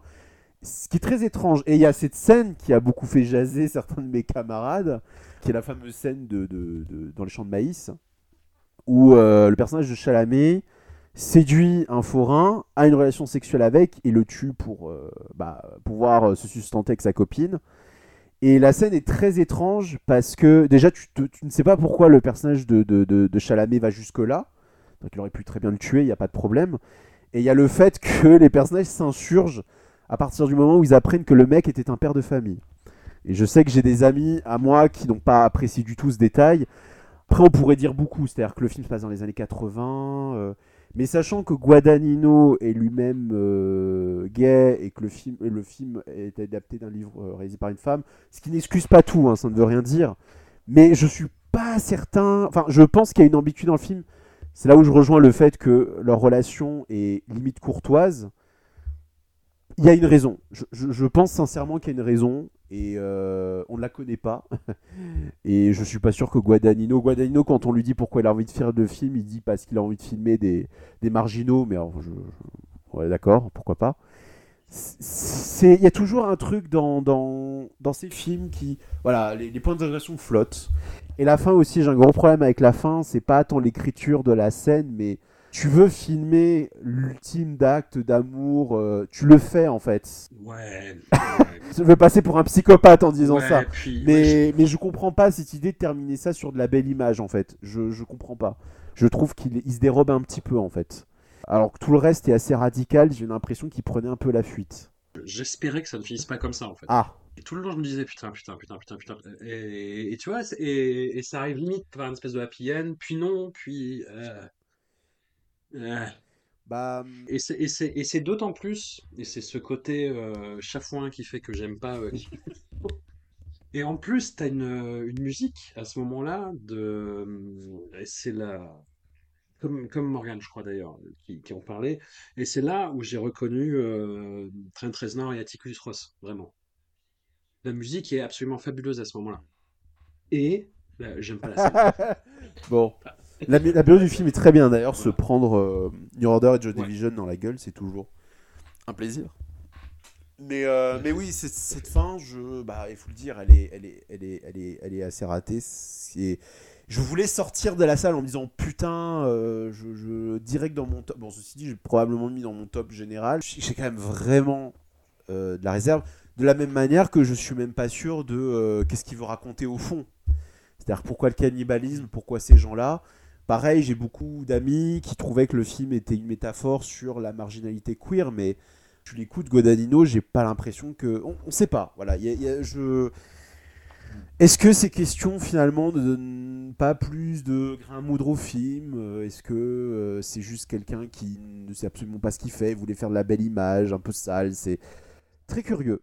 Mais on peut pas nier que euh, c'est- ça sort un peu de nulle part. Quoi. Il y a un côté film de studio, un peu anomalie de studio, qui le rend assez fascinant. Et pour parler de Chalamet aussi, oui, pareil, je, il est correct dans le film, mais je, j'en peux plus. Je ne, je arrêtez avec les twinks. euh, c'est très bien, oui, voilà, une autre vision de la masculinité, mais en fait, je, enfin, changer de disque, voilà, c'est tout. Voilà, c'est une attaque purement gratuite. euh. Bon, où est-ce que, euh, où est-ce qu'on le met, du coup? ah ah, bonne question. Je pense qu'on peut le mettre dans les dix Mm, mm, mm. premiers, non? Bon, les dix premiers. Au-dessus de The Medium? Ça ne va pas plaire à certaines personnes. En dessous de Nope et de X? Euh, je le mettrais au-dessus de X peut-être. Entre Ouais, Nope et X? Allez, bonne scène là. Bah voilà. Nous avons un, nous avons un classement, j'allais dire le classement, nous avons Le un classement. classement des 38, des 38 films d'horreur que nous avons retenus. Voilà. Du coup, on fait bon, les top 10. Dixième, L'abîme de l'enfer de Bartosz Kowalski. Neuvième, Barbarian de Zach Kreger. Huitième, de Medium de Banjong Pisan Tanakun. Septième, X de Ty West. Sixième, All de Lucas Guadagnino. Cinquième, Nope de Jordan Peele. Quatrième, de Sadness de Rob Jabaz. Troisième, Men d'Alex Garland. Deuxième, plus grosse entrée de cet épisode, Deadstream de Joseph et Vanessa Winter. Et toujours en premier, The Innocence de Eskil Vogt. Et en dernier, on on Speak No Evil en 50e sur 37, sur 38. Non, ouais, j'a- j'arrive toujours pas à le placer, donc on va le laisser là. Écoute, hein, je vais même le mettre en 70e. Parce que ça- Le mec ça. au- au- de, de, tout, de tout regard. Euh, petit, j'avais failli dire le mot disclaimer, quelle horreur, on n'est pas sur YouTube. Petite année, il y a quand même, euh, parce qu'on en avait discuté, mais c'était plus pour le premier. Il y avait euh, trois films qu'on n'a pas mis dans le top parce que euh, la fameuse discussion, est-ce que c'est de l'horreur ou pas? Mais quand même que je dis, j'ai envie de Ouais. dire aux gens, regardez-les vraiment euh, parce que Ils auraient été très hauts. C'est Bruno Redal. No, No Exit, que moi personnellement j'aime beaucoup. Je ne sais pas si. Je sais plus ce que tu en avais pensé. Mais euh, j'aime beaucoup. Si, si, si, Et euh, tout récemment, Bowling Saturn. Puisqu'on parle quand même de, ça parle de serial killer, donc tout de suite c'est une Oui. ambiguïté. Borderline, Voilà. borderline. Donc ce sont des films qu'on n'a pas mis dans le top, mais euh, en vrai, voilà, ils auraient été euh, pour ce qu'ils suscitent, euh, pour ce qu'ils montrent, on n'est pas très très éloigné, mais on n'en pense pas moins. Voilà. Hmm. Je- je- je- Mais quand même, ce qui est effrayant, quand même, c'est deuxième liste, on se rend compte qu'il n'y a, pas de, bah, il y a pas de film français. c'est voilà. Non, effectivement. Bon, pas beaucoup de films européens, c'est ce que je disais au début. Une prédominance américaine. Mais voilà. Qui fait aussi qu'on n'a pas. Euh, Terrifier 2 a été déplacé, donc euh, ce sera pour plus tard. Et puis des petits manquants comme Nani qui arrive plus tard, ou Megan qui a l'air très drôle aussi dans, le genre euh, dans le genre what the fuck. Mais globalement une année, j'ai du mal à déterminer, à sortir un truc de cette année-là en fait. Niveau horreur Non, non, au niveau horreur, je pense que. Au niveau horreur, ouais. Je te dis, hein, il y, a- il y a toujours cette résurgence du. On a, j'ai une opposition qui se radicalise euh, entre, euh, ouais, films euh, à, à vocation progressiste, on va dire, pour employer un autre terme que, que wokisme, qui moi me fait horreur, et euh, films vraiment méchants, quoi. Je, ouais, entre humanisme et fatalisme, euh, et avec quand même cette impression, euh, ouais, de démission, d'abandon, de euh, foutu pour foutu, quoi. Et quand c'est pas foutu pour foutu, c'est du retour en arrière. C'est ça, prenons les. C'est The Innocence, c'est Nope, c'est Bones and All, c'est X. Que des films qui se passent à d'autres époques. C'est vrai. Euh, The Innocence se passe. euh, C'est. Alors, j'ai posé la question à Eskil que j'ai eu la chance de- de- d'interviewer, et il disait qu'il avait fait exprès. Il y a des téléphones portables, mais c'est des téléphones un peu, rudimentaires pour que justement ce soit pas trop euh, tem- temporalisé, on va dire. Voilà. Et lui, son référent, c'est clairement sa jeunesse, quoi. Mélangé avec quelques éléments de ses propres que d'observation que de ses enfants en train de jouer. On sent qu'en fait, y a... on sent, on sent que le vent tourne, on sent qu'il se passe un truc. On a du mal à mettre la Ouais. main dessus. Enfin, à part, en effet, comme tu dis, euh, ce mauvais esprit qui plane. euh, Et puis des petites tendances, euh, en effet, la Granny Horror. Je disais aussi, je m'amusais à dire Boogie Woman parce que entre X, Smile, Megan qui va arriver, voire peut-être même Uma, Uma, et le dernier laser aussi dont on n'a pas parlé parce qu'on en a déjà parlé, il y a l'idée de la Mhm. euh, de, de- de- soudainement de la du monstre féminin. Alors je dis pas que ça a été inventé cette année. Je dis juste que euh, il y a eu énormément de bogeyman, mais euh, l'équivalent féminin sont beaucoup plus rares. Et là, soudainement, donc nous, nous verrons bien, nous verrons bien ce que ça nous réserve. Moi, j'aime bien. Je...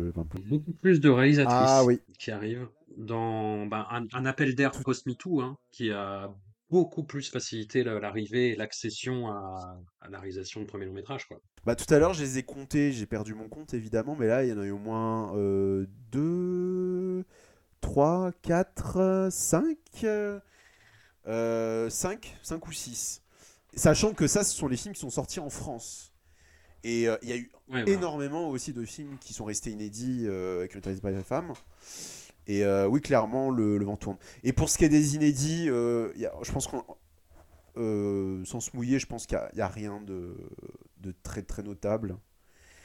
Euh, ou de. Enfin, en tout cas pour ma part, je, n'ai rien vu qui m'ait don- donné envie de renverser la table qui ne soit pas sorti en France. Voilà. Écoute, Jérémy, on se retrouve euh, en juillet prochain, ça te va C'est Pour c'est très, bi- bizarre de dire ça, mais oui, oui, oui, tout à fait. Oh, écoute, on peut en faire un marronnier, moi ça me va. Si ça te va aussi, partons là-dessus. C'est ça. Un immense merci à toi en tout cas. On te retrouve toujours sur le site euh, Chaos Tout à fait. Reign et puis euh, sur tes Twitter et Insta. À bientôt.